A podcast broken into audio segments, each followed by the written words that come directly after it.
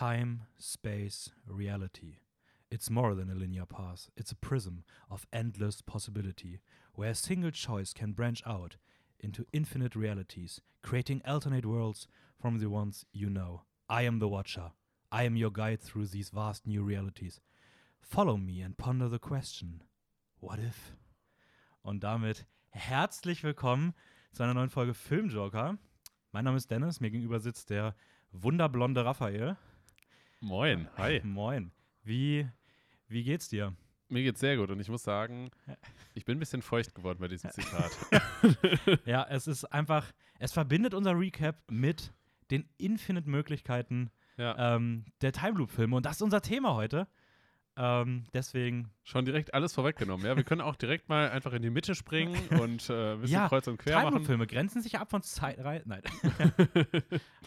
Ich meine, wir können ja diese Folge genauso gestalten und einfach ein bisschen hin und her switchen und mal sehen, was daraus wird. Ja, einfach mitten so nach 40 Minuten einfach wieder Time, Space, Reality. Reality. Jetzt kommen wir übrigens zu den News. einfach wieder vorne anfangen, ja. Ja. Ja, ähm, du hast, glaube ich, mich gerade gefragt. Ich Mhm. wollte dich jetzt auch gerade fragen, wie geht's dir? Mir geht's okay. Ich bin wie letzte Woche bei der Folge immer noch ein bisschen angeschlagen. Ähm, also, falls ich zwischendurch halb verrecke, nicht mehr reden kann, huste, Hm? vom Mikro wegrenne, was ihr nicht seht, aber hört vielleicht. Ja. Ähm, nicht wundern, aber Dann, dann renne ich mit dem Mikro hinterher. ja. ich liege auf dem Boden, du hältst das Mikro so an mich. Nein, also Ja. ich gebe mein Bestes, damit Hört man, hört man Herzschlag? Ich Ähm, kann's nicht hören. Nee, aber sonst eigentlich ganz gut. Äh, Wochenende Mhm. war ein bisschen stressig, weil die Viennale das ein bisschen verkackt hat mit ihren Tickets. Ähm, aber Wieso? Was, was ist genau passiert? Ah, Die haben im Moment, also Samstag um 10 Uhr sollte eigentlich der Verkauf losgehen, vor Ort, Mhm. per Telefon und online. Per Telefon war, by the way, anscheinend niemand erreichbar. Vor Ort hat alles super geklappt. Die Seite ist allerdings direkt pünktlich um 10 Uhr erstmal für fünf Stunden komplett zusammengebrochen. Online ist ein riesiger Mob losgegangen und hat die Biennale komplett beleidigt. Nach fünf Stunden ging es dann. Ich habe zum Glück auch noch alles bekommen, was ich sehen wollte. Ähm, habe dann aber auch im Nachhinein irgendwie jetzt noch gelesen, da, heute habe ich, hab ich gelesen, dass wohl auch irgendwie, ja, jetzt wohl einige Leute irgendwie falsche Tickets per Mail geschickt bekommen haben und ähm, die jetzt alles nochmal rausgesendet haben und überprüfen, ob man das Richtige hat. Also die haben wirklich richtig, richtig, richtig viele Probleme am Wochenende gehabt. Ähm, ja, Ganz kurz. Ähm, wer denkt sich, dass um Tickets bei der Biennale zu bestellen, die wahrscheinlich eh etwas ja, überrannt wird, ja, ich, ich bestelle einfach meine Tickets übers Telefon. ja, das waren wahrscheinlich die Leute, bei denen es per Internet nicht ging und die dann halt dachten, Ja, aber, aber per Telefon, da sitzen noch keine 500 Mitarbeiter und, Nee. und geben Tickets raus. Das sind vielleicht so drei oder vier. und, und so ein Gespräch dauert doch bestimmt Raphael, sind wir ehrlich. mindestens. Raphael, sind wir ehrlich, einer. so ein Praktikant, der richtig überfordert ist auf einmal. Oh, warum rufen mich denn 100 Leute an? Hat er, hat er so ein Display, wo so, wo so steht, wie viele Leute so in der, in der, in der Warteschlange gerade sind. Ja, der dann auch einfach wirklich da sitzt und denkt so, ja, ich krieg vielleicht drei Anrufe auf einmal so, warum habe ich 140 Leute in der Warteschlafe? Well, das ist es nicht wert. Ich, ich, ich leg auf, ich bin raus. I'm done. Ja, ach, keine Ahnung, war auf jeden Fall super belastend, aber ähm, hat am Ende alles geklappt. ja. Ja. und er wird wahrscheinlich auf lau in laufender Tour einfach durchgehend beleidigt am Telefon. Ach Gott, ja, das sowieso, wie gesagt, die waren online, war das schon ein, war das schon ein sehr witziger Mob auf jeden Fall. Also ja. Da waren ein paar lustige Kommentare bei, aber ja, kann passieren, sollte nicht passieren, ist wohl schon öfter passiert, ein bisschen schade, ähm, aber unterm Strich Ist es halt so. kann man ne? jetzt nicht ändern. Unterm Strich, unterm Strich, was haben wir daraus gelernt? Ja, Leute, Mal, die ein ganzes Jahr lang daran planen, kriegen das trotzdem nicht auf die Reihe. ja, nächstes Mal einfach campen vom Gartenbaukino und einfach, Ja, safe. und einfach Tickets vor Ort kaufen. Mhm. Ähm, Aber, aber das, muss man auch muss man auch dazu sagen, lohnt sich wirklich nur, wenn man mindestens eine bestimmte Anzahl an Tickets kaufen will. So, weil so eine ganze Nacht irgendwie davor campen und dann am Ende kosten nur so zwei Tickets für so 18 Euro. Ja, vor allem, wenn, stell mal vor, du denkst dir jetzt so, ja, okay, das lief richtig scheiße letztes Jahr. Bevor die Kacke wieder passiert, gehe ich jetzt einfach morgens zwei, drei Stunden eher hin, stell mich da an und Mhm. kauf die Tickets vor Ort. So, dann bist du trotzdem vielleicht noch an Position 100 oder 150. So, bis die das abgefrühstückt haben im Gartenbau, bis du dran bist, ist es schon Viertel nach zehn. Wenn das online aber gut läuft, ist um Viertel nach zehn schon Alles weg. alles weg. Ja. So, also, und dann denkst du dir, ja, geil. Ja, geil. Ich nehme den Platz ganz vorne rechts. Mega. Und durchgehend so mit so einer Hm, Nackensperre der Platz, irgendwie. Hälfte des Bildes Säule im Weg. Ja, ist wohl okay. Kann man Ja, machen. keine Ahnung. Ähm, ja, wir reden heute über Time Loop-Filme später, so ein bisschen Zeitschleifen. Filme, mal wieder was, was eigentlich gar nichts mit der aktuellen Zeit zu tun hat, aber ähm, wir uns heute. Oh Gott, der habe ich gar nicht gemerkt. aber einfach mal ein Thema, auf was wir jetzt schon länger Lust hatten. Ähm, vorher dann wie immer die, die, den der Recap, aber wir starten wieder mit den Kurznews. Die Kurznews sind dieses Mal nämlich wirklich recht kurz, weil ich habe eigentlich nur zwei Sachen außerhalb unserer Hauptthema beim, bei den Kurznews heute, über die wir dann noch reden. Da reden wir Mhm. gemeinsam drüber. Zum einen ähm, hat Ryan Reynolds gerade seinen Weihnachtsfilm Spirited für Apple TV Plus abgedreht. Äh, den, da spielt er zusammen mit Will Ferrell und es ist halt irgendwie ein Weihnachtsfilm. Und sie, ich habe nur gelesen, es war ein Kindheitstraum, ist in Erfüllung gegangen, dass er, in einem, dass er mit Will Ferrell zusammen in einem Sandkasten gespielt hat. Also ähm, da weiß man, glaube ich, grob, auf was man sich einstellen kann. Auf der anderen Seite, Apple TV Plus könnte man davon ausgehen, dass der Film an sich besser wird, als wenn er jetzt auf Netflix rauskommen würde, weil wahrscheinlich mehr Qualität hintersteckt. Zumindest wenn man die bisherigen Apple TV-Sachen so als Maßstab Hm, nimmt. ja. Ähm, anschließend hat Ryan Reynolds jetzt auf Instagram bekannt gegeben, äh, dass er sich eine Auszeit vom Filmemachen nehmen will. Ähm, Er Echt? will ein Sabbatical Year machen, aber ist nicht genau definiert. Also es war nur Sabbatical, aber es ist jetzt nicht, die, also ist nicht definiert. Meistens gehen die zwischen einem Monat und einem Jahr. Sein Mhm. nächster Dreh ist potenziell Ende 2022 dann Deadpool 3 offiziell. Ähm, also werden wir auf jeden Fall wahrscheinlich jetzt im Ja. Zwischenjahr Ja. erstmal nichts Aber anderes man mehr muss sehen. auch fairerweise sagen, Ryan Reynolds hat auch sehr viel gearbeitet. Ja, ja, voll. Also der, Ja. der ist ja gefühlt durchgehend irgendwie zu sehen, Ja. überall. So. Ja, ich dachte mir nur für Leute, die vielleicht auch ab und zu mal sonst noch auf Filmseiten unterwegs sind und mal ein bisschen was sehen. Falls ihr irgendwo die Schlagzeile lest, ist jetzt Deadpool 3 in Gefahr? Nein. Weil das Ach habe so, ich heute so, überall gelesen. Okay, okay. Ich habe überall gelesen, Deadpool 3 kurz vorm Ausfragezeichen und so und dann im Artikel so, ja, hat sich nur ein Sabbatjahr genommen, wahrscheinlich nächstes Jahr und alles gut. Ja, ja, okay. Und dann habe ich mir gedacht so, ja, okay, geil, danke. Danke wieder ihr. Ah, Ich, verstehe Es wäre nicht. wär auch total dumm. Also, warum sollte Ryan Reynolds seine ikonische Figur, äh, so ich sag mal, der er hauptsächlich seine Karriere, würde ich mal behaupten, zu verdanken hat, warum sollte er die irgendwo an den Nagel hängen? ja gut, wär es kann, dumm. es kann halt immer sein, dass man einfach psychisch sagt, okay, Filme machen jetzt nichts okay, mehr. Aber das, das kann Ähm, ich. äh, Okay, das, das ist jetzt sehr weit hergeholt, aber das kann ich mir bei Ryan Reynolds eigentlich Ja, nicht same. vorstellen. Aber auf jeden Fall, er zieht erstmal ein Jahr lang zurück und gönnt sich mal eine kleine Auszeit. Mhm. Ähm, und dann kommen wir auch schon zu Trailern, neuen Trailern. Und da gab es einen ähm, Trailer, den ich ziemlich cool fand, und zwar The Tender Bar äh, mit Ben Affleck in der Hauptrolle und Ty Sheridan. Und es geht um einen Jungen, der bei seinem Onkel hinter der Bar aufgewachsen ist. Und es werden so zwei Zeitstränge erzählt. Einmal, als er ein ganz kleiner Junge noch ist und halt bei seinem Onkel in der Bar die ganze Zeit ist. Der Onkel und Barbesitzer wird halt gespielt von Ben Affleck. Mhm. Und dann irgendwie so 15 Jahre später, als der Junge erwachsen ist und irgendwie Jura studieren will oder sowas und seine Beziehung mit seinem Onkel etc., so, so eine Coming-of-Age-Story, hat eine richtig geile Feelgood-Stimmung im, im Trailer. Und Ben Affleck macht irgendwie einen sehr coolen Eindruck und ich fand den Trailer echt richtig cool und hab gemerkt, ich finde so, so Stories, die irgendwie in so einer Bar spielen, finde ich irgendwie cool. Also irgendwie habe ich mir gedacht so, ja, so ein Bar-Setting hat schon eine geile Stimmung und Ja. ähm, ja, deswegen der neue Trailer ist draußen, The Tender Bar, ähm, fand ich ziemlich cool. Ja. Backstory: Der kleine Junge ist der eigene Onkel. Ja. Ähm, kleiner So, Twist. solche, solche dummen Kommentare kommen jetzt wahrscheinlich öfter, weil darauf spielen eigentlich auch genau die ganzen Time Loop-Filme an. Mhm.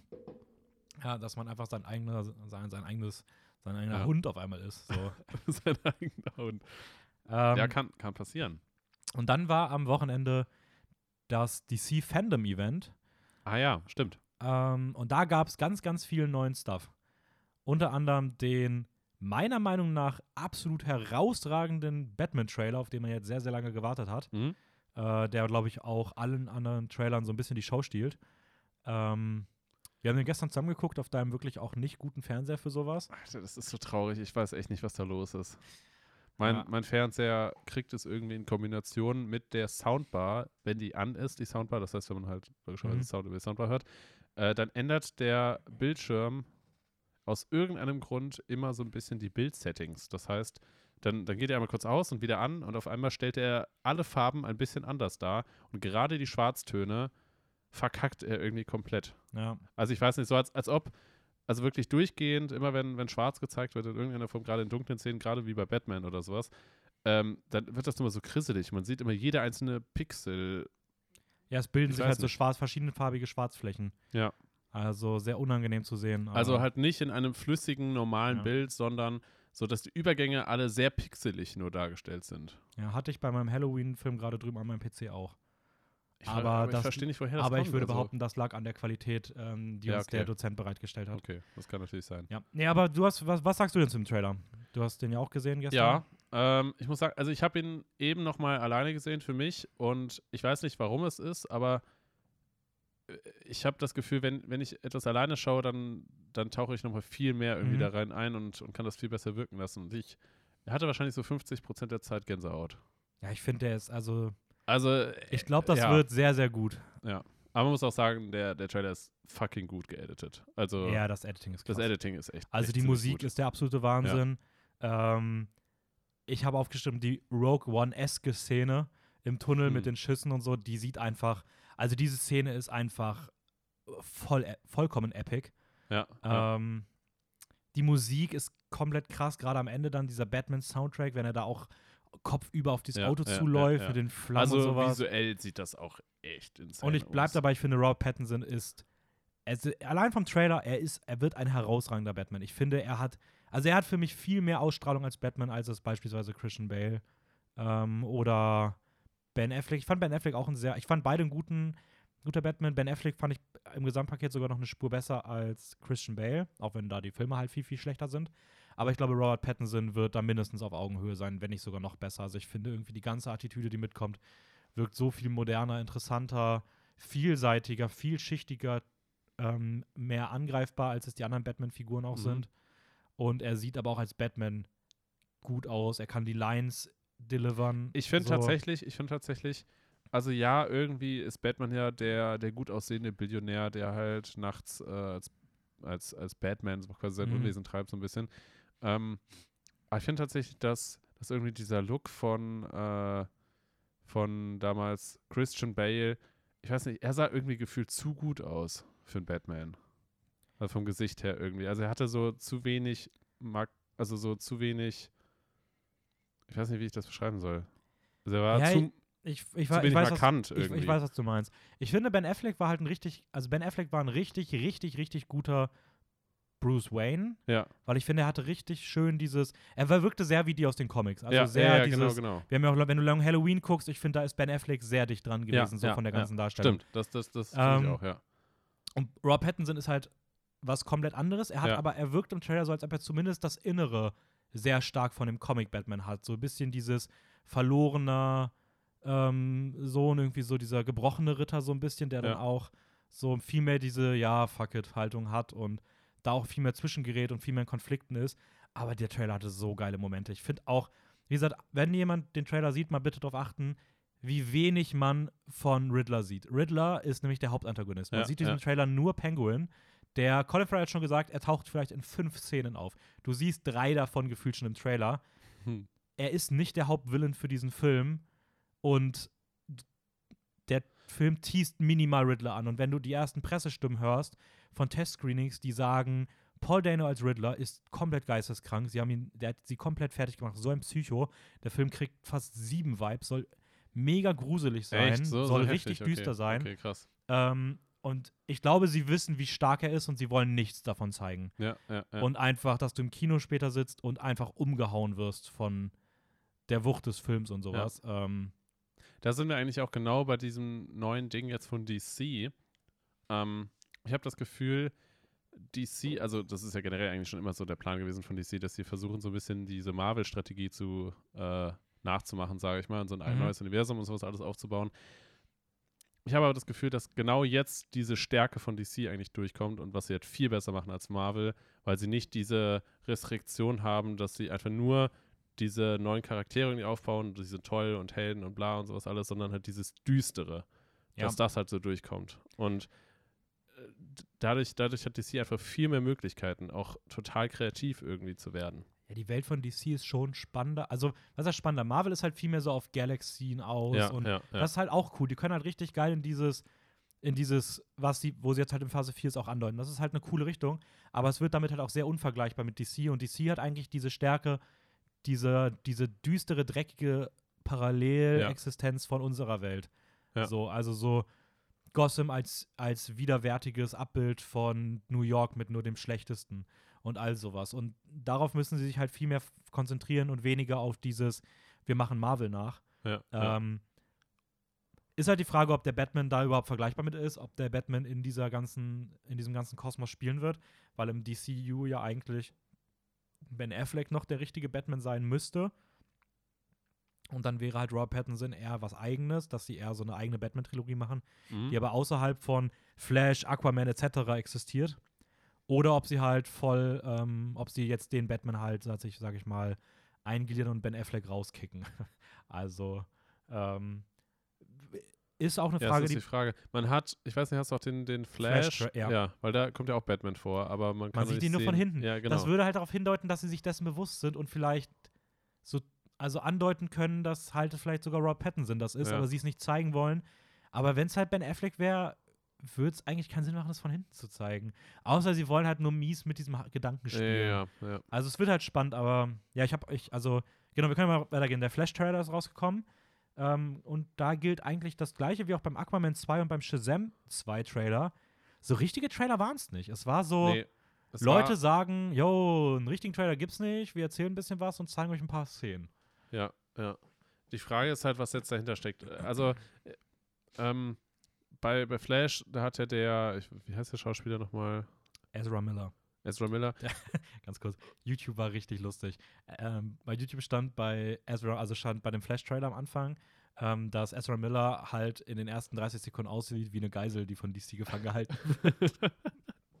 ähm, ja, Ja, er sah echt ein bisschen weird aus. ich fand eher so Also- die Beleuchtung, so dieser schwarze Raum, so ein bisschen Ja. Licht auf ihm und er steht da vorne. Vor allem, er meinte auch einfach nur so, ja, äh, hier hinter mir ist das Set.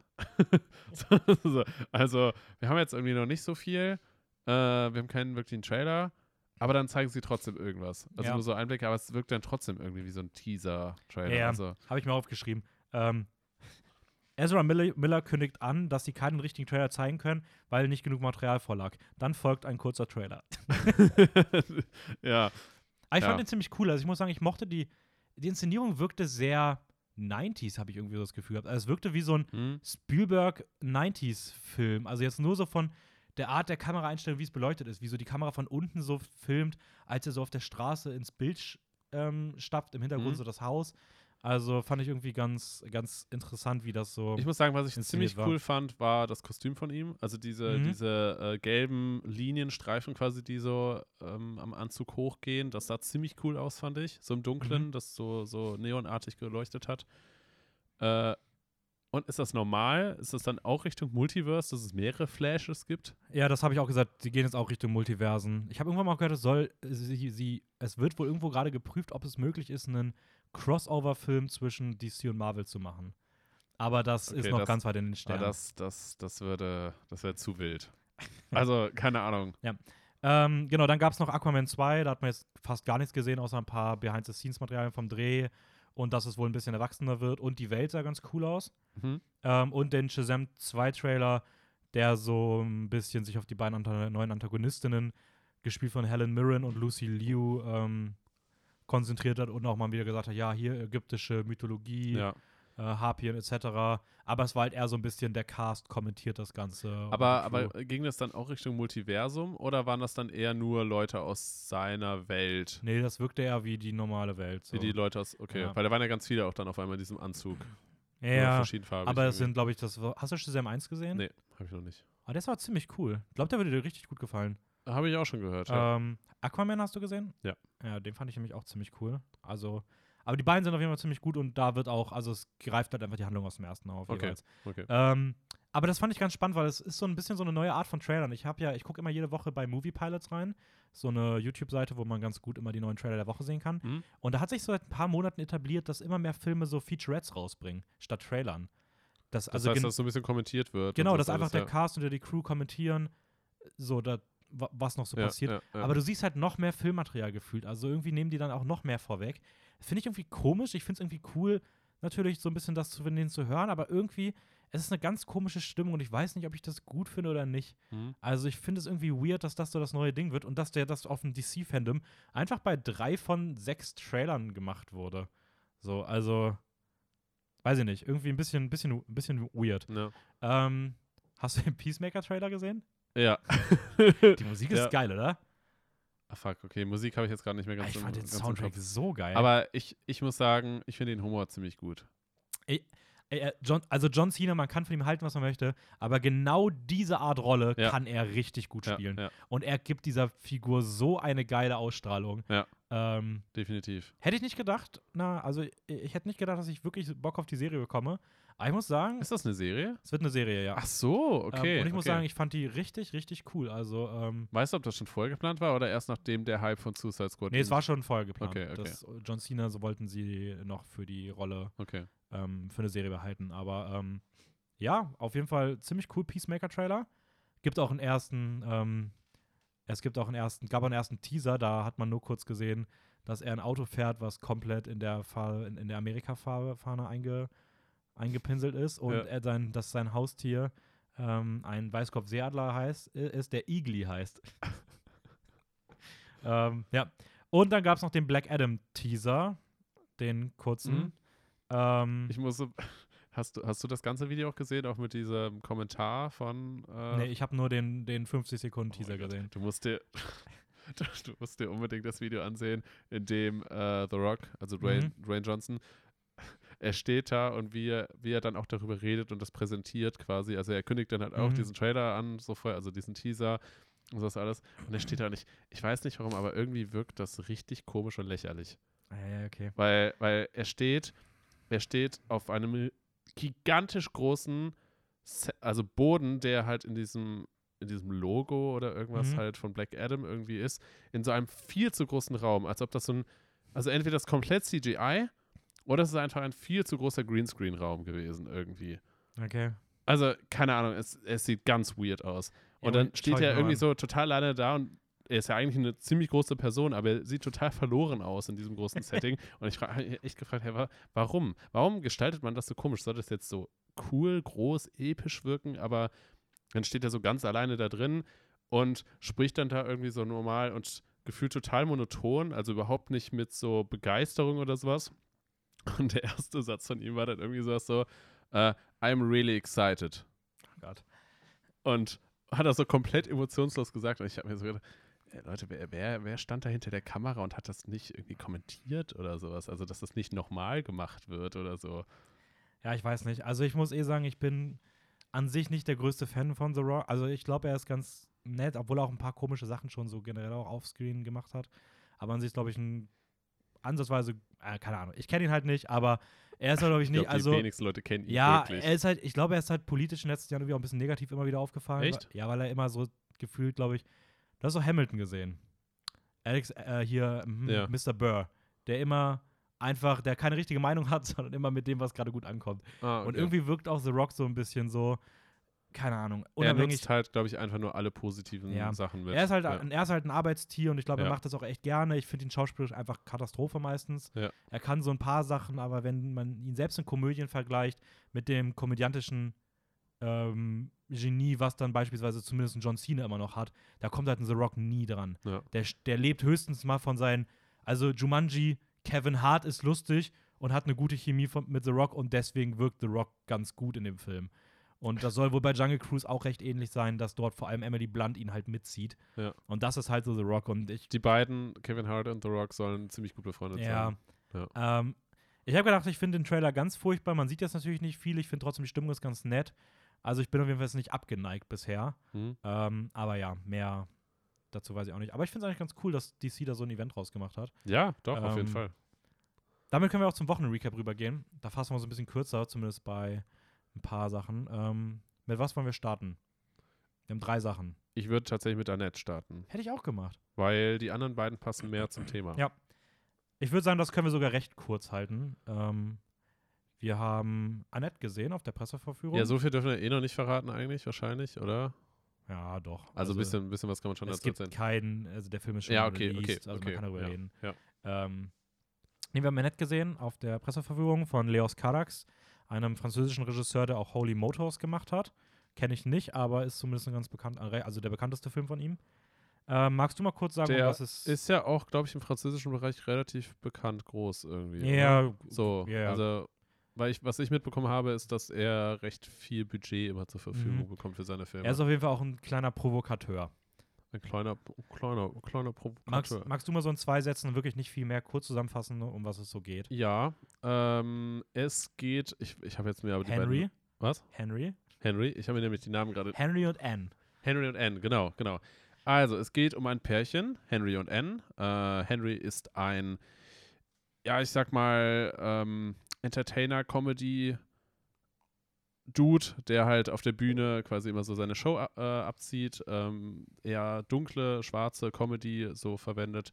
Und Anne ist eine Operett-Sängerin Sopranistin. oder so. Sopranistin, also Ja. tritt quasi eher in der gehobeneren Schicht auf der Bühne auf und die beiden werden ein Pärchen und stehen dementsprechend im Rampenlicht und müssen das Künstlerleben irgendwie auf die Reihe bekommen.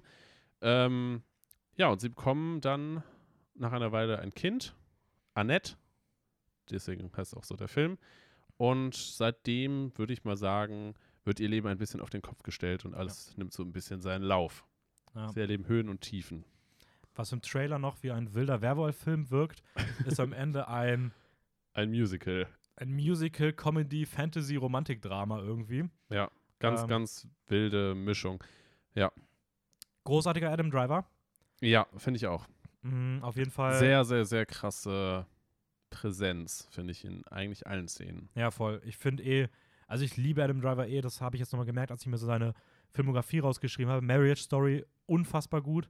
Star Wars, er war auf jeden Fall das Beste an dieser neuen, an der neuen Star Wars-Reihe. Äh, Patterson will ich noch sehen. Black Clansman Man, großartig. Francis H. großartig. Inside Louis Davis, die Szene, wo er da einfach steht und einfach seine Ad-Lib-Dinger da reinhaut. Mega geil. Also, Adam Driver auf jeden Fall ziemlich cool. Äh, Marion Cotillard an, an, an seiner Seite. Mhm. Eine Schauspielerin, die ich sehr, sehr, sehr gerne mag. War für mich tatsächlich auch einer der Gründe, warum ich unbedingt diesen Film wollte.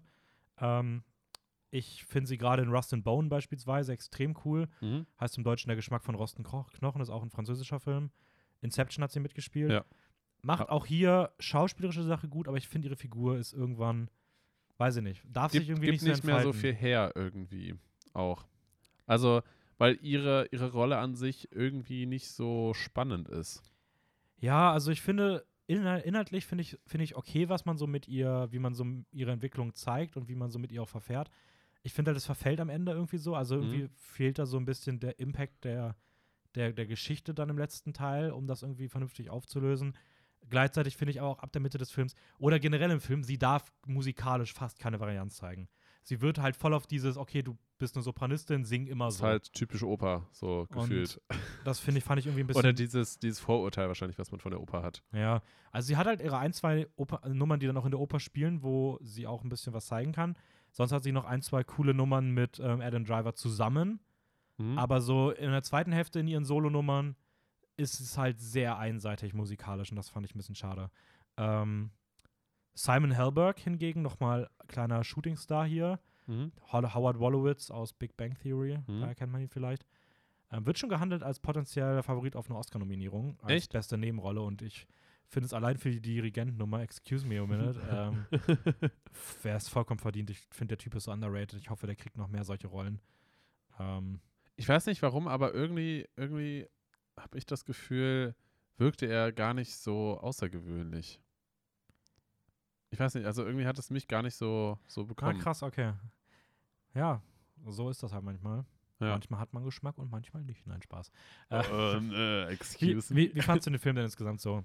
Ich finde, gerade von Anfang an, vor allem mit, mit der Intro-Szene, ähm, hat man irgendwie Mhm. das Gefühl, dass, dass der Film etwas echt Großartiges wird. Also so, man, man ist wirklich da und, und, und hat echt das Gefühl, man, man ist hier gerade Teil von irgendwie was ganz Neuem und Großem und ähm, hat das Gefühl, das kann wirklich zum so als Gesamtprodukt echt richtig, richtig cool werden. Und ähm, dann auch im Laufe so von dem ersten Drittel der ersten Hälfte, ja, nimmt es langsam immer ein bisschen ab und man denkt so, ja, okay, ist immer noch echt verdammt cool und dann kommt irgendwie so die zweite Hälfte des Films und ich weiß nicht, irgendwie hat der Film nicht mehr so viel Neues zu biet- bieten und am Ende plätschert es nur so vor sich hin und es passiert nicht mehr wirklich viel und lässt einen dann am Ende irgendwie mit so einem gewissen enttäuschten, hm, zurück.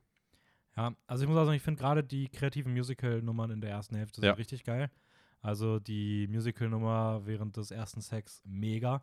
Die Musical-Nummer aus dem Kreissaal herausragend. Die Stand-up-Auftritte cool. Ja, ja. Ähm, also die sind einfach, das ist wahnsinnig kreativ. Das habe ich auch in einem Musical noch nie gesehen und es war richtig schön umgesetzt. Es war kreativ, es war musikalisch gut. Ähm, besonders großartig fand ich gerade am Anfang, also die Opening-Nummer war der absolute Wahnsinn. Aber sonst fand ich halt noch geil, wie er der Film auch so ein bisschen so mit Effekten gespielt hat, so. Dass so das Bild immer so beispielsweise am Anfang zur Musik irgendwie so flackert. Flackert, ja. Ja, das, das fand ich auch verdammt cool. Und das wurde aber irgendwann einfach auch so nach den ersten 20 Minuten gefühlt, war so, ja, okay, ab jetzt kommt das Ja, gar nicht mehr ja. vor. irgendwie gefühlt einfach nur so, man, man war fucking kreativ und hat dann irgendwann gemerkt, ah shit, das Budget Reicht jetzt reicht nicht jetzt mehr. irgendwie nicht mehr, um das der komplett Film wird durchzuziehen. jetzt mal released. ja, Ja, aber das ist irgendwie ein bisschen schade. Also ich finde auch, der zieht sich sehr, der geht viel zu lange. Also ähm, 140 Minuten, glaube Ja, ich. Und das, und das verstehe ich nicht. Warum, warum hat man nicht einfach die letzten 30 Minuten gestrichen, mehr oder weniger, das, das, das Raphael, Drehbuch ein bisschen kein verkürzt? Geld mehr. Du hast kein Geld mehr, fürs, du hast kein Geld mehr für den Editor. Der konnte nicht mehr wegschneiden. Der musste Nein, fertig werden. Aber, aber darum geht es nicht. Wenn man im Vorhinein das Ganze mehr überlegt und plant, das, das, das gehört ja mit zu so einer ganzen Planung, Organisation. Also man hat ja ein gewisses Budget und es muss ja Ja, jemand da sitzen wollten, und das vielleicht war in der durchplanen. ursprünglichen Planung noch gedacht, dass man da halt noch diese ganzen Effekte und sowas draufhaut und dass es dadurch dann cool ist. Ja, einmal- aber man weiß Ja, doch trotzdem scheiße. grob, wie teuer sowas ist. Ja. Und man, dass man dann nicht sagt, also okay, dann, das liegt also wahrscheinlich größtenteils am Regisseur, dass er halt meint, äh, nein, ich will da nichts mehr kürzen. Ähm, und ja, ich weiß jetzt natürlich nicht genau, wie die ganzen Produktionsbedingungen waren und bla. Aber grundsätzlich hätte man ja, eher, waren scheiße. Waren hätte man eher das Drehbuch ein bisschen kürzen können ja. und dann halt im Editing viel mehr noch rausholen können. So, Ja. das wäre jetzt, ist halt, man muss halt mein Vorschlag, so als, als absoluter Laie, der gar keinen Plan hat Man muss halt auch sagen, es ist so ein bisschen so ein Avantgarde-Musical und ich glaube, Ja, vielleicht ja. ist es da auch gewollt, dass es halt so ein bisschen mit den Erwartungen bricht und so. Ja, war vielleicht dann einfach auch nicht meins. Äh, ist trotzdem ein ziemlich cooler Film gewesen, auf jeden Fall Kann ja- sehenswert. kann ja gut mit meinen eigentlich sorry. sehr großen Erwartungen brechen scheiße sein. Nein, der war ja nicht scheiße. Also es war auf jeden Fall trotzdem ein guter Film. Ja. Ähm, läuft jetzt auch, wenn die Folge rauskommt, seit gestern läuft die Biennale, darauf ist er auch im Programm. Das heißt, wenn ihr in Wien seid, äh, schaut euch den gerne im, im Kino an. Ähm, geht auf die Biennale, schaut euch Annette an. Ähm, auf jeden Fall wahrscheinlich einer der besten Filme, die man da dieses Jahr sehen kann, weil er war schon gut. Ja, Ähm, ja, das Aber, war jetzt, ja. eher, eher nur der Moment und äh, Wollen wir ja, meine weitermachen Meinung mit, geschuldet. wollen wir Ähm, weitermachen mit What If? What if? Ähm, Was wäre? Wenn? Wir haben What If gesehen, die neue Marvel-Serie, die so halb im MCU spielt, also eigentlich nicht, aber so in Folgen angeteasert dann irgendwie doch. Es geht um, es sind neun Folgen, die jeweils eigene alternative Geschichten aus dem Multiversum erzählen. Über allen steht der Watcher, ein kosmisches Wesen, das nicht eingreift, aber die Geschehnisse beobachtet, kommentiert und sich das Sehenswerte anscheinend raussucht, um darüber ein bisschen zu erzählen. Ähm, ja, ja, also ich glaube, das ist was, wo wir sehr unterschiedlicher Meinung sind. Also nicht komplett. Ich glaube, wir sind schon ansatzweise gleich, aber äh, einer von uns beiden sieht es, glaube ich, ein bisschen drastischer. Ähm, ich frage mich, wer. ich kann mal anfangen. Also ich muss sagen, ich finde, es gibt Sehenswertes, auf jeden Fall. Also ich finde, Ja. es gibt Sehenswertes in der Serie. Mhm. Unterm Strich, wenn ich aber auf alles gucke, ist die Serie für mich schwach, sehr unbefriedigend im Gesamtgefühl, ähm, unschlüssig teilweise auch und irgendwie eine, eine Enttäuschung, Schrägstrich, eine absolute Potenzialverschwendung vor allem. Ähm, ich finde, die Serie hat wahnsinnig starke Pacing-Probleme. Also die einzelnen Folgen wissen überhaupt nicht, wohin mit ihrem Drehbuch. In der ersten Folge mit Cap Captain Carter ähm, ist einfach ein 90-minütiger Film auf 30 Minuten gequetscht. In der Killmonger-Folge wird gefühlt einfach am Ende weggeschnitten, als die Handlung eigentlich noch gar nicht auserzählt ist, einfach nur, weil man denkt, ja, Mist, irgendwie mehr Zeit haben wir jetzt nicht. Na, hier ist ein, können wir einfach einen Cut setzen. Und das ist irgendwie total unbefriedigend und irgendwie wirkt einfach, die meisten Folgen würden, wirken einfach wahnsinnig schlecht produziert. Äh, der Humor passt teilweise gar nicht rein, ist wirklich wie für, für Fünfjährige geschrieben, während andere Folgen in der gleichen Serie aber recht brutal sind, sogar für Marvel-Verhältnisse. Aber auch da dann teilweise irgendwie ein weirder Humor drin ist, auch mehrere Personen, die irgendwie gefühlt den gleichen Humor haben, die reingeschrieben werden in eine Welt, wo in 30 Minuten eigentlich nicht zweimal die gleiche Figur drin sein sollte. Und ich finde, gerade in der Zombie-Folge beispielsweise hast du einen Peter Parker, der witzig ist, und später hast du auf einmal noch einen Ant-Man, der genauso witzig ist. Dann hast einfach zwei Folgen, die, zwei Figuren, die, die lustig sein sollen, die dann irgendwie dadurch abgegrenzt werden, dass der eine nur ein Kopf ist, was auch irgendwie random ist und keine Ahnung, also irgendwie. Es ist krass, wie schlecht die Fo Serie meiner Meinung nach ist, wenn man sieht, wie gut sie in zwei einzelnen Folgen ist. Mhm. Also die Doctor Strange-Folge ist ein absolutes Meisterwerk. Ja. Ähm, die vorletzte Folge, Vision, E- Evil Vision, ist auch eine ziemlich, ziemlich starke Folge. Und das ist irgendwie traurig, weil die beiden Folgen sind wirklich nahezu perfekt. Da gibt es vielleicht, bei, ich finde, bei der Vision-Folge gibt es so ein, zwei bisschen schwierige Sachen, aber so an sich nahezu perfekte Sachen unfassbar gut. Alles andere wirkt nicht mal, als ob ansatzweise die gleichen Leute dran gearbeitet haben, die bei diesen beiden Folgen irgendwie beteiligt waren.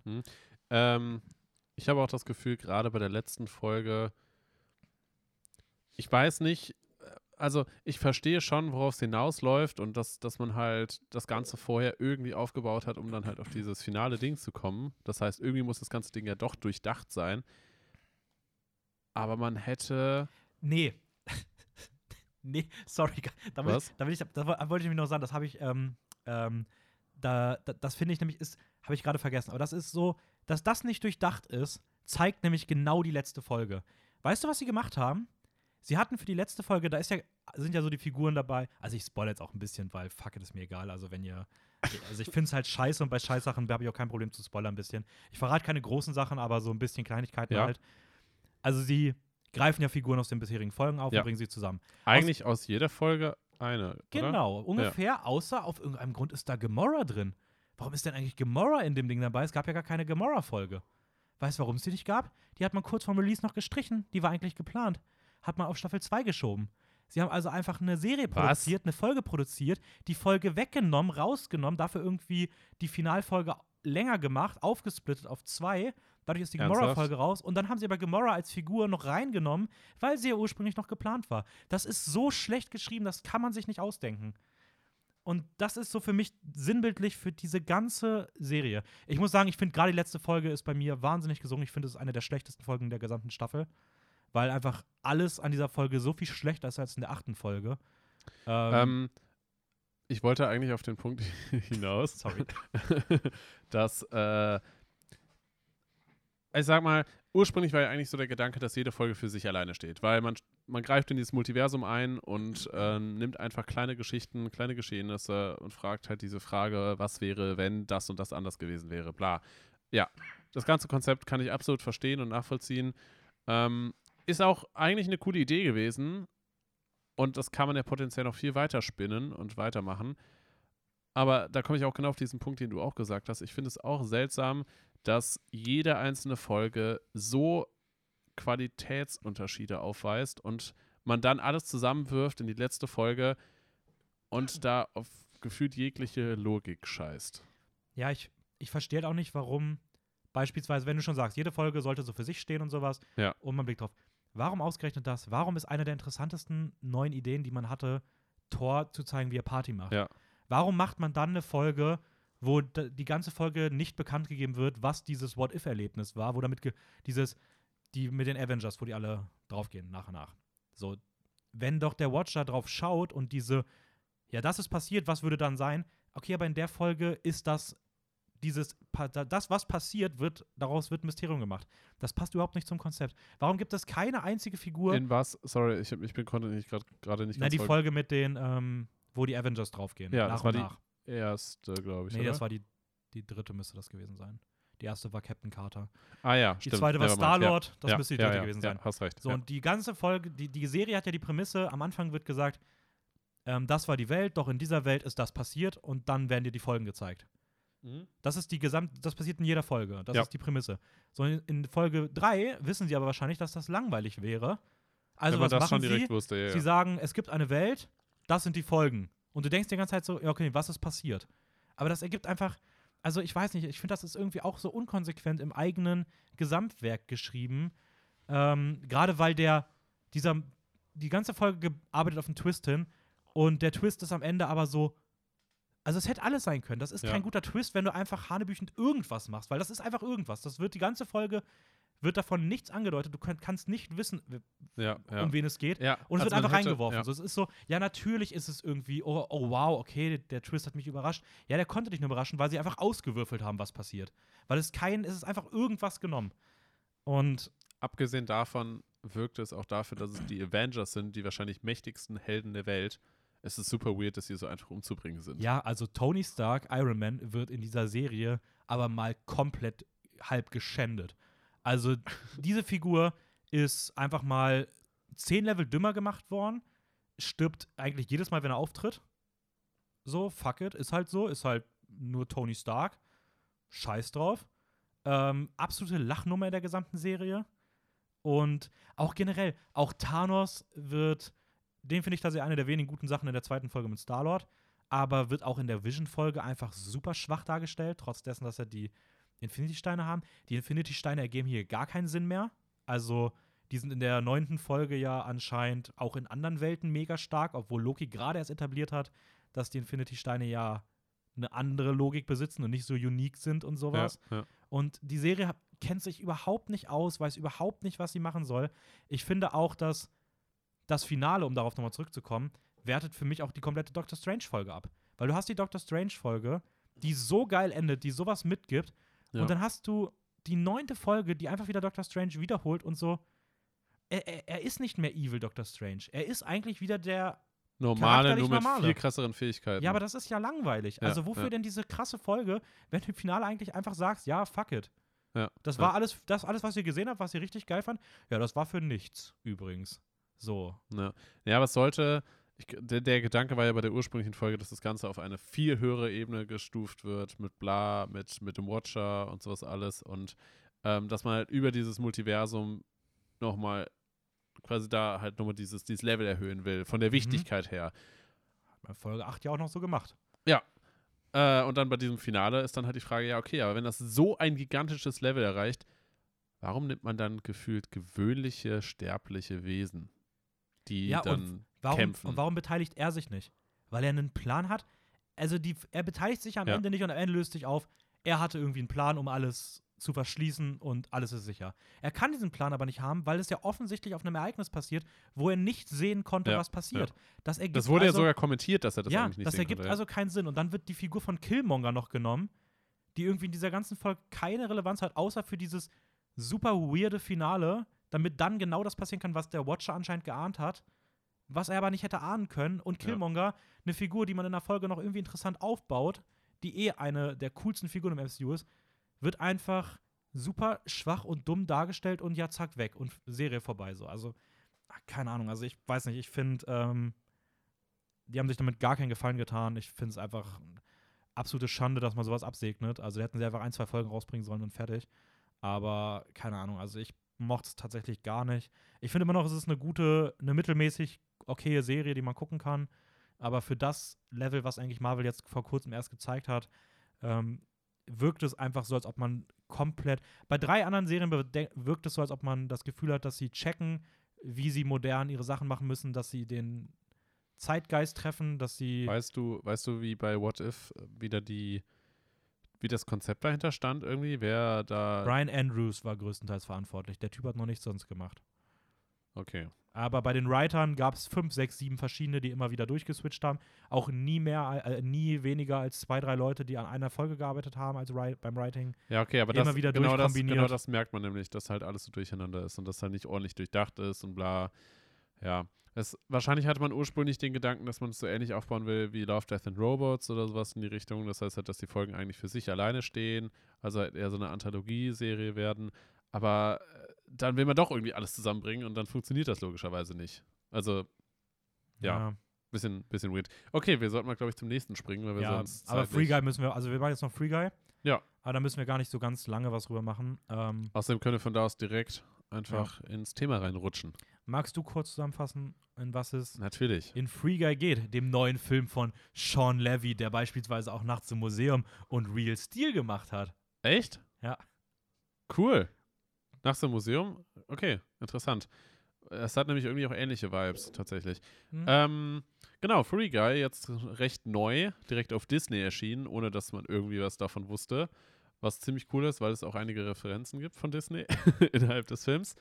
Ähm, der Film geht darum, ja, geht witzigerweise um ein Videospiel, äh, in dem Ryan Reynolds den Guy spielt, eigentlich nur ein NPC, der auf einmal ja irgendwie entdeckt, dass er ja selber einfach mal andere Sachen machen könnte, als das, was seine Programmierung eigentlich von ihm verlangt. Und sozusagen die erste äh, künstliche Intelligenz innerhalb eines Videospiels ist und sich Mhm. weiterentwickelt. Und dementsprechend dann auf einmal mehr oder weniger die Kontrolle übernimmt und einfach machen kann, was er will.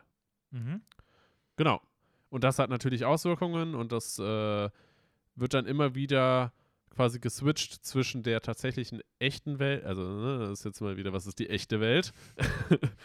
ähm, zwischen der, ich sag mal, echten Welt, wo natürlich ein, eine Firma hintersteht, den, der das Videospiel gehört. Und ähm, ja, wenn man dann entdeckt oder merkt, dass da auf einmal eine künstliche Intelligenz einfach ihr Unwesen treibt, dann äh, gibt es da natürlich Interessenkonflikte.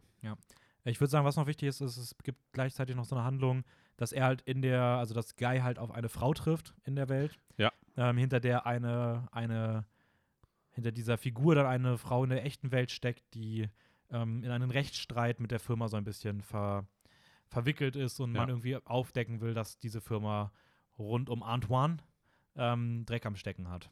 Ja, so genau. bisschen. Genau. genau. Ja, ähm, da, was sind deine Gedanken so dazu?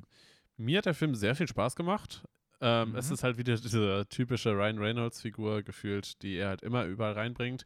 Ryan Aber- Reynolds spielt Ryan Reynolds. Aber, aber das passt gerade in diesem Setting einfach sehr gut, finde ich. Ja, voll. Also äh, es hat dieses, dieses typische, einfach satirische, komödiantische, was er dann halt in dieses Videospiel reinbringt und die ganze Zeit einfach nur dumme Kommentare ablässt. Aber es ist einfach super amüsant, ähm, sehr cool anzusehen. Gerade so dieses Videospiel-Setting, was, was sehr interessant umgesetzt ist. Es fühlt sich an wie so ein GTA-Durchleben in einem Film, so ein bisschen als, als hätte da einfach eine Person selber die Kontrolle übernommen und macht einfach ihr Ding.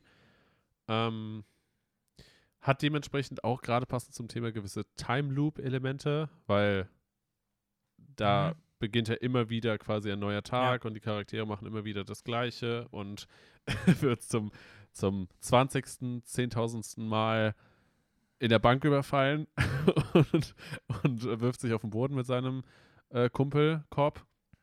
Kumpelkopf. Komisches Wort. Kumpelkopf. Kumpel, Kumpelkopf. Die neue Serie auf Super RTL, Kumpelkopf. Ja. Ähm, aber da muss man jetzt auch gewisse. Kritik, Ich Kritik Jingle im anbringen. Kopf gehabt von, von Kumpelkopf. Ähm, ja, da muss man Kritik Da anbringen. muss man aber Kritik auch anbringen, weil in sich geschlossen, ja, hat der Film dann doch auch Logiklöcher. Und mhm. Welche meinst du so? Kann man da irgendwas? also am krassesten aufgefallen, und das kommentiert der Film ja auch eigentlich direkt selber, und es ist so offensichtlich, ist diese Küssenszene. Das heißt, also einerseits ist es ziemlich witzig und cool, dass dann der, der NPC aus sich heraus auf einmal einfach einen Charakter küsst, der halt gespielt wird von einer wirklichen Person. Aber dann wird kommentiert, es gibt eigentlich keinen Knopf zum Küssen und trotzdem küssen die sich Mhm. was, was ja eigentlich in der Form, in dem Moment Sinn macht, weil der NPC von sich es aus macht, weil er die künstliche Intelligenz in irgendeiner Form ist und dementsprechend halt, halt da eingreift. Aber dann später auf einmal kann dann doch die Person von Mhm. sich aus küssen, obwohl es eigentlich keinen Knopf zum Küssen gibt. Vielleicht hat die Figur das ja auch gelernt. Ja, Ja. ja. Nee, stimmt schon. Also das ist jetzt ein, ein, ein Beispiel, was so am extremsten, sage ich mal, aufgefallen ist. Mhm. Ähm, keine Ahnung, was, was jetzt noch große Logiklöcher sind oder sowas in die Richtung, aber das, das, das war so eine Sache, wo ich mir dachte, so, hä, also irgendwie, irgendwie macht das keinen Sinn. Also auch wenn es nur so eine Kleinigkeit ist und dann einfach nur für das Gefühl bricht man dann diese, diese eigene Logik in der Ja. Welt. Ja, Also ich hatte so drei Sachen, die ich extrem gut fand und drei Ja. Sachen, die ich ein bisschen schwierig finde. okay. Die Sachen, die ich gut finde, nehmen natürlich großartigen, also coolen Darstellern. Ich fand Ryan Reynolds super. Ja, ja. Äh, Jodie Comer und Joey Keery fand ich auch in der Außenwelt ziemlich cool. Das ist da die, das ist der Tech-Dude und halt sie. Äh, ich mag die beide extrem gerne als, ähm, als Darsteller, Darstellerin. Ja. Aber die drei Sachen, die ich richtig gut fand, waren auf jeden Fall, ähm, ich mochte den Einsatz des CGI. Also ich Mhm. fand, das war hier sehr offensichtlich viel, viel CGI, es hat halt super gepasst zum Thema. Ja. Deswegen so ist das, ist das sehr, sehr begrüßenswert. Ähm, ich mochte die, die vielen Anspielungen so auf, auf Videospiele, so die so unter der, also die nicht ganz so auffällig waren, so, dass einfach so Kleinigkeiten im Hintergrund halt so kleine nette Anspielungen waren, wo man einfach gemerkt hat, da ist jemand, der irgendwie ähm, sehr viel Liebe fürs Detail hat Mhm. und auch da viel reingebracht hat und ähm, die Disney-Referenzen waren einfach unfassbar gut. Also Ja. die Disney-Referenzen waren großartig. Ähm, In diesem Fight. ja, die drei ihn mal. Sachen, mit denen ich ein bisschen Probleme hatte, waren zum einen, ähm, dass ich nicht finde, also dass ich, die Welt ist ganz interessant, aber es fühlt sich nie an wie ein wirkliches Videospiel. Also es ist so, es fühlt sich wie jemand an, der, der eigentlich keine Videospiele direkt spielt, aber so wie er sich vorstellt, wie Videospiele sind, weil es ist so gefühlt einfach alles reingeklatscht. Es ist so alles irgendwie drin. Es ist eine komplett über. Das wäre kein Spiel, was irgendwie Leute spielen würden, weil es einfach komplett überladen ist. Weil so viel passiert, meinst ja, weil du? einfach so viel random Zeug passiert. Wer würde das Spiel spielen? Das ist einfach, das ja, ist man, nicht mal GTA Online. würde, das ist einfach komplett übertrieben. Also, das ist kein in sich geschlossenes, logisches Videospiel. Da ist einfach alles drin. So. es ist halt so, als, als hätten ein paar Leute äh, ein paar Mods geschrieben und, und hätten dann auf GTA 20 mal mehr Action irgendwie reingepackt und überall explodiert etwas und ständig sind Leute irgendwie äh, am herumlaufen und, und machen Scheiße, so Ja. ungefähr. Ja. So sieht es aus letztendlich. Ja, tatsächlich. Äh, das zweite, was ich nicht so mochte, ich fand Taika Waititi dem Film nicht so gut. Also ich mochte ihn Mhm. als Antagonist nicht. Ähm, Der war sehr nervig. Ja, aber auch einfach nicht cool oder so. Also einfach wirklich keine, also weiß ich nicht, keine interessante, keine gute Figur. Äh, das dritte ist eine Kleinigkeit, aber irgendwie finde ich die wahnsinnig weird und das spiegelt auch wieder so ein bisschen den Gedanken, den ich habe, den ich schon beim ersten Punkt gesagt habe, wieder. Ich finde irgendwie, irgendwie finde ich die Einstellung, die man hinter der Kamera zum Thema Videospiele hatte, ein bisschen weird und ein bisschen, ja, so Boomer-mäßig. Also richtig so, so alte, ältere Leute, die eigentlich nicht wirklich sich da auskennen, die aber sich gerne auskennen wollen. Ich fand es so unangenehm und cringe wirklich, dass einfach die Außenwelt die ganze Zeit dieses Geschehen in diesem Videospiel richtig präsent in den Nachrichten so hochgepusht hat. Stell dir mal von unserer echten Welt, so würde irgendwie sowas passieren, auf einmal würde so im ARD um 20 Uhr so, und es gibt Neuigkeiten aus dem Videospielsektor. Ähm, in dem Spiel so und so gibt es einen NPC und der stellt total krasse Scores auf. Das wäre einfach super random. Das ist so Ja. weird gewesen, dass dieses, dass dieses ganze, wie So das die ganze Welt schaut zu. ja, auch so. dass dann diese ganzen YouTuber irgendwie noch dabei waren. Ja. So die echten YouTuber, die das dann auch irgendwie so richtig cringe kommentiert haben, wo ich mir auch dachte, ihr redet doch auch in euren echten Videos nicht so bestimmt. Also, das ist richtig komisch. Lasst das einfach. Es hätte es halt irgendwie nicht gebraucht, weiß ich nicht. Aber an sich, super Komödie. Ähm, positive Überraschung. Ich hätte nicht gedacht, dass der Film mir so gut gefällt. Mhm. Ähm, einfach durchweg gut. Also, das sind auch alles, die ganzen Punkte sind Sachen, die stören mal in kleinen Momenten. Aber im Großen und Ganzen ist das wirklich ein sehr rundes Ding. Hat mir persönlich auch weitaus besser gefallen als beispielsweise Ray, Ready Player One. Ähm, ja, das, das dazu. Ja, Und dann würde ich sagen, rutschen wir rein, oder? ich muss aber sagen, ich finde eigentlich gar nicht so schlecht. Also ich finde eh, ich muss sagen, ich mag gerade diese Recap, wenn man beides, wenn man einfach so aktuelle Sachen gemeinsam guckt hat. Ist eigentlich mal ganz spannend, darüber zu reden. Ach so, weil man so mehr im Austausch einfach Genau, und dafür ja. kann man ruhig, glaube ich, auch beim Hauptthema ein bisschen kürzer machen. Also an sich mag ich das ganz gerne. Also ich persönlich würde das auch, ähm, finde das ist gar nicht so schlecht so. Also, ähm, Ja, nach diesem, nach diesem Gefühlsaustausch von dir mir Ja. gegenüber können wir auch eigentlich mal anfangen, oder? würde ich auch sagen. Time Loop-Filme. Time Loop Filme. Äh, ich, ich würde da ganz gerne, wenn du jetzt dir nicht selber irgendwas überlegt hast, ganz kurz in dem Thema einsteigen und ein bisschen was allgemein erzählen, bevor wir dann in Da habe ich die. mir gar nicht so rausgesucht. Mach das gerne. Okay. ähm, logischerweise, äh, für die Leute, die es jetzt nicht checken, Time Loop heißt Zeitschleife. ja- ist die direkte Übersetzung. Bitte spuck den Kaffee. Nee, ist Äh, Tee, es, ne? heißt, es heißt eigentlich ja doch, eigentlich heißt es ja ähm, ähm, Zeitlooping, oder? Zeit, Zeitlooping. Ähm, genau. Also das heißt, wir reden über Filme, die einen gewissen Zeitschleife-Thema Mhm. slash Effekt irgendwie mit, mit inbegriffen haben. Keine Zeitreise. Genau. Und das ist nämlich auch dieses, diese, dieser Punkt, sage ich mal, ähm, eigentlich haben diese, diese Zeitschleife-Filme oder Time Loop-Filme immer wieder das gleiche Dilemma, weil sie alle auf diesem exakt gleichen Prinzip beruhen, ähm, weil eine Zeitschleife sich eigentlich selber erfüllt. Das heißt, ähm, wenn etwas passiert am Punkt A und später am Punkt B entscheidet sich der Charakter oder durch irgendein Ereignis wird er wieder zum Punkt A zurückgekehrt, also zurückgeschickt mehr oder weniger, dann erlebt er ja eigentlich zwangsläufig exakt das Gleiche, was er schon erlebt hat, weil sonst in sich diese Zeitschleife nicht schlüssig wäre. Mhm. Und ähm, ja, da kommen wir halt immer wieder genau zu diesem, diesem eigentlich Paradoxen. Es gibt nämlich äh, Großvater-Paradox, Mhm. quasi, so heißt das. Also, Aber gut, ganz kurz, das ist ja eigentlich Ja. bei der Zeitreise der Fall. Ich würde sagen, das ist bei Zeitreisefilmen sogar eigentlich fast noch präsenter. okay, Weil Zeitreise ja wirklich eigentlich sagt, du gehst einmal zurück, du änderst was, aber da, deine Zukunft bleibt gleich. Und Time Loop sagt, egal was du machst, du kommst einfach immer wieder zurück zu Punkt A. Ja, Und aber, irgendwann aber, kommst du über aber da ist man genau bei diesem Punkt, was, was Zeitreise und Time Loop mehr oder weniger unterscheidet, beziehungsweise auch wieder eigentlich fast gleich macht, weil Zeitreise per se hat halt diese, diese, diese Frage, okay, wenn ich jetzt zu einem, sagen wir mal, beliebigen Punkt zurückreisen kann und etwas verändere oder in Gang setze, dann müsste eigentlich eine Art Paralleluniversum Mhm. eröffnet werden. Mhm. Außer, und da sind wir nämlich dann, außer genau das, was du machst, führt eigentlich dazu, dass deine Zukunft erst so passiert, wie sie schon passiert ist. Ja, und ist, dann sind wir nicht ja. bei Time Loop. Genau. Ja, so ungefähr schon. Ja, das ist nämlich schon. dann eigentlich genau, weil dann schließt sich halt wieder genau dieser Kreis. Ja, Zeit. Für mich war so ein bisschen die Abgrenzung Zeitreise ist, ich bin irgendwo in der Zu ich bin irgendwo in der Gegenwart, reise in die Vergangenheit, mache da irgendwas, reise wieder zurück in meine Zeit, wo ich halt herkam, also wo ich halt ursprünglich mal herkam. Und da ist jetzt, sind jetzt halt Veränderungen eingetreten durch meine Sachen, die ich halt in der Vergangenheit geändert habe. Oder ich merke halt, ah, es ist alles genauso gekommen wie immer, weil es immer schon so Ja. war.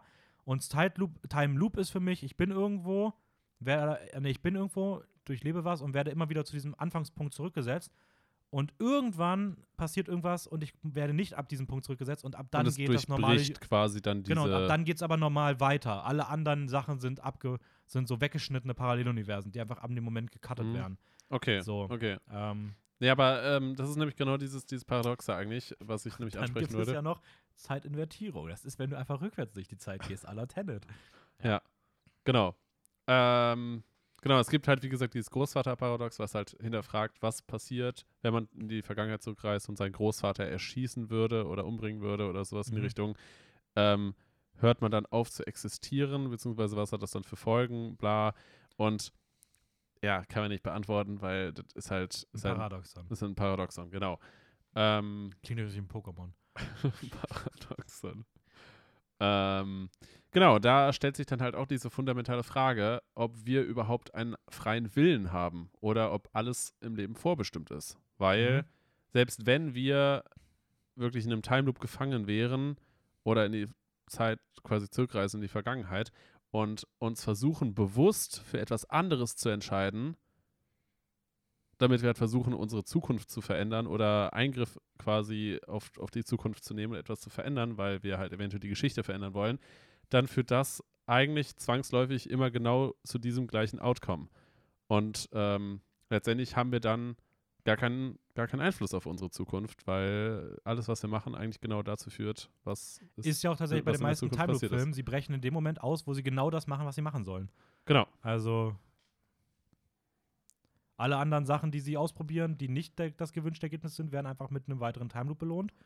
Und nur wenn sie genau das eine machen, was sie machen müssen, nur dann kommen sie halt raus. Ist im Endeffekt eigentlich jeder Time Loop. So. Genau. Und ähm, eigentlich macht Time Loop-Filme nur, also oder eigentlich ist nur das Besondere an Time Loop-Filmen, dass sie dann halt ein bisschen mit verschiedenen Genres rumprobieren Mhm. und immer wieder eigentlich mehr oder weniger das Gleiche machen, aber dann halt versuchen, mit möglichst viel Kreativität einem nochmal was Neues zu erzählen. Wenn wir jetzt mal zu den Filmen so allgemein so kommen, Ja. ähm, wie stehst du denn so zu dem generellen Thema des Time Loop-Films in Filmen durch die Bank jetzt erstmal so weg? Magst du das Thema? Was genau magst du daran? Ähm, Ich bin ein ziemlich großer Fan, muss ich sagen, von Time Loop-Filmen. Also äh, Oh. mir, mir haben sie sehr kleiner viel Fanboy. Was? Kleiner Fanboy. Kleiner Fanboy. ja. Ähm, mir haben sie grundsätzlich eigentlich durchweg alle sehr viel Spaß gemacht, weil ich auch gerade ähm, diesen Gedanken sehr faszinierend finde mit, mit Zeit. Ich bin Mhm. halt auch ein kleiner äh, Nolan-Fan, der, der ja auch sehr viel mit Zeit ausprobiert und ähm, vielleicht kommen wir da auch nochmal ganz kurz auf ihn zu sprechen, so zu diesem Thema. Nö. Einfach nein. Nee. Nee, mach Nee. mal nicht. Da haben wir eine Nolan-Folge für. Könnt ihr euch anhören. Zeit für Christopher Nolan. Ja, Folge das 6, stimmt. glaube ich. Echt? War die schon so früh? Müsste recht früh gewesen sein. Okay. Ähm, worauf wollte ich jetzt gerade hinaus? Genau, ich bin ein kleiner Fanboy, was, was Time Loop-Filme angeht, weil ich einfach dieses Thema super faszinierend finde mit Zeit und äh, diesen Gedanken halt sehr interessant finde. Von diesem, wenn man das das erste Mal erlebt, wie lange man dann in irgendeiner Form braucht, um zu verstehen, was das alles bedeutet und immer dieser Prozess beim, beim Protagonisten oder bei der Protagonistin, quasi dieses, dieses Verstehen und Wahrnehmen und Ausprobieren in der Welt von verschiedenen Dingen. Ähm, aber klar, wenn man das natürlich jetzt ein paar Mal gesehen hat, dann denkt man sich ja, es ist gefühlt immer das Gleiche. Aber genau das ist das Coole, weil bei all diesen Filmen sind sehr oft trotzdem sehr kreative neue Ideen rumgekommen. Und äh, das, das, das, das mag ich. Das, ja, finde ich ziemlich cool. Ja, ich habe übrigens recht gehabt, ganz kurz. Ja. Zeit für Christopher Nolan war Folge 6. Okay. Oh, kurzen, kurzen Klatscher, kurzen Klatscher für Dennis Ego. Danke dir. ähm, ja, also nein, stimme ich dir auf jeden Fall zu. Ich bin da, würde mich da sehr anschließen. Also ähm, sehe das recht ähnlich. Ich finde, das Beste an Time Loop Film ist für mich immer der Moment, wenn der oder die Protagonistin realisiert, was Ja. gerade Sache ist Ja. und sie richtig wild gehen. Ja, und dann irgendwas machen. So und bringen sich dann gefühlt 10.000 Mal Ja. um. Oder ja, nee, oder auch einfach dieses so, so richtig arrogant mit ihrem Ja. Umfeld agieren. ja, ja, so, so kein Fick auf alles geben, weil sie einfach wissen, so, ja, alles, was ich tue, hat eh kein, keine Auswirkungen. Oder so im richtigen Moment einfach irgendwo im Stuhl hinstellen, weil sie ja wissen, dass der gleich umfällt oder solche. Sachen. Ähm, ja, gibt ja auch diese großartige Szene in Palm Springs, wo er am Anfang auf dieser Party ist, mit ihr flirtet und einfach diesen ganzen Und Umgang diesen mit dem. Tanz, diesen Tanz durch die Menge. Boah, der, ist- der ist so verdammt cool. Ja. Ja, Ähm, ja, wollen wir mal anfangen, ein bisschen über die Filme zu reden? gerne. Ich glaube, der erste, über den man auf jeden Fall reden sollte, zumindest kurz, ist der, Der Igel. der Igel. Groundhog Day. Das ist nicht Igel. Doch, Groundhog heißt Nein, Igel. Hedgehog heißt Igel. Oh. Groundhog ist Murmelt. ja, man kennt ihn, den deutschen Film, ne? Und täglich grüßt der Igel. ja, kleiner Fail. Hm, Never mind. Das Gut. war natürlich volle Absicht. Groundhog Day, 1993. Harold Ramis. Ähm, Phil Connors ist dort die Hauptfigur. Ist ein narzisstischer Wettermann für einen TV-Sender und ist, ist, ist eigentlich schon sichtlich genervt davon, dass er jetzt mit seiner Kollegin und einem anderen Kollegen in so eine kleine blöde Provinz fahren muss und dort über den dortigen Groundhog Day berichten soll. So ein kleines Dorffest, wo ein Murmeltier aus einem Loch kommt und wenn es Schatten wirft oder nicht Schatten wirft oder irgendwie sowas, entscheidet, ob Frühling kommt oder immer noch kalt bleibt. Irgendwie so ist dieses Fest. Ja, ziemlich dumm. Und er hat da gar keinen Bock drauf und dann durchlebt er diesen ganzen Tag und ist eigentlich froh, dass er das alles geschafft hat und wacht am nächsten Morgen auf und zack, der Tag beginnt wieder von vorne und er muss immer wieder durch diesen gleichen Groundhog Day durch und steckt halt in der Zeitschleife fest. Und ja, das ist so Ja. ein bisschen die, die Ja. Grundidee. Eigentlich wirklich auch der, der, also es gab, ich habe vorhin mal geguckt, es gab auch schon vorher kleinere Filme, die so ein Ja. bisschen mit diesem Aber er gilt so ein bisschen waren. als der Urvater, so ein bisschen. Also als der, der ursprüngliche Film, der dieses Thema sehr groß aufgemacht hat und auf den auch sehr viele quasi Bezug nehmen. Und auch bis jetzt mein immer noch liebster Time Loop Film. Also Echt? da ist für mich kein anderer dran gekommen. Ja, äh, schade, weil ich, ich muss den tatsächlich mir nochmal anschauen, weil er ist mir, ich habe ihn definitiv schon, ich glaube, zweimal gesehen oder dreimal und ähm, ja, ist, es ist aber schon ein bisschen her, deswegen habe ich ihn nicht mehr ganz so Mhm. präsent.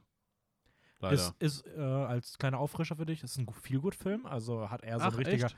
Kultfilm, gute Laune, schöne Romantik, ja, geile ja. Musik, witzig. Einfach so ein richtiger typischer Samstag, Nachmittag, gute Laune Family-Film, so ein bisschen irgendwie auch. So wirkt so wie sowas, Mhm, was da mhm, irgendwie so, mhm. so 15.15 Uhr auf Pro7 auch immer laufen würde.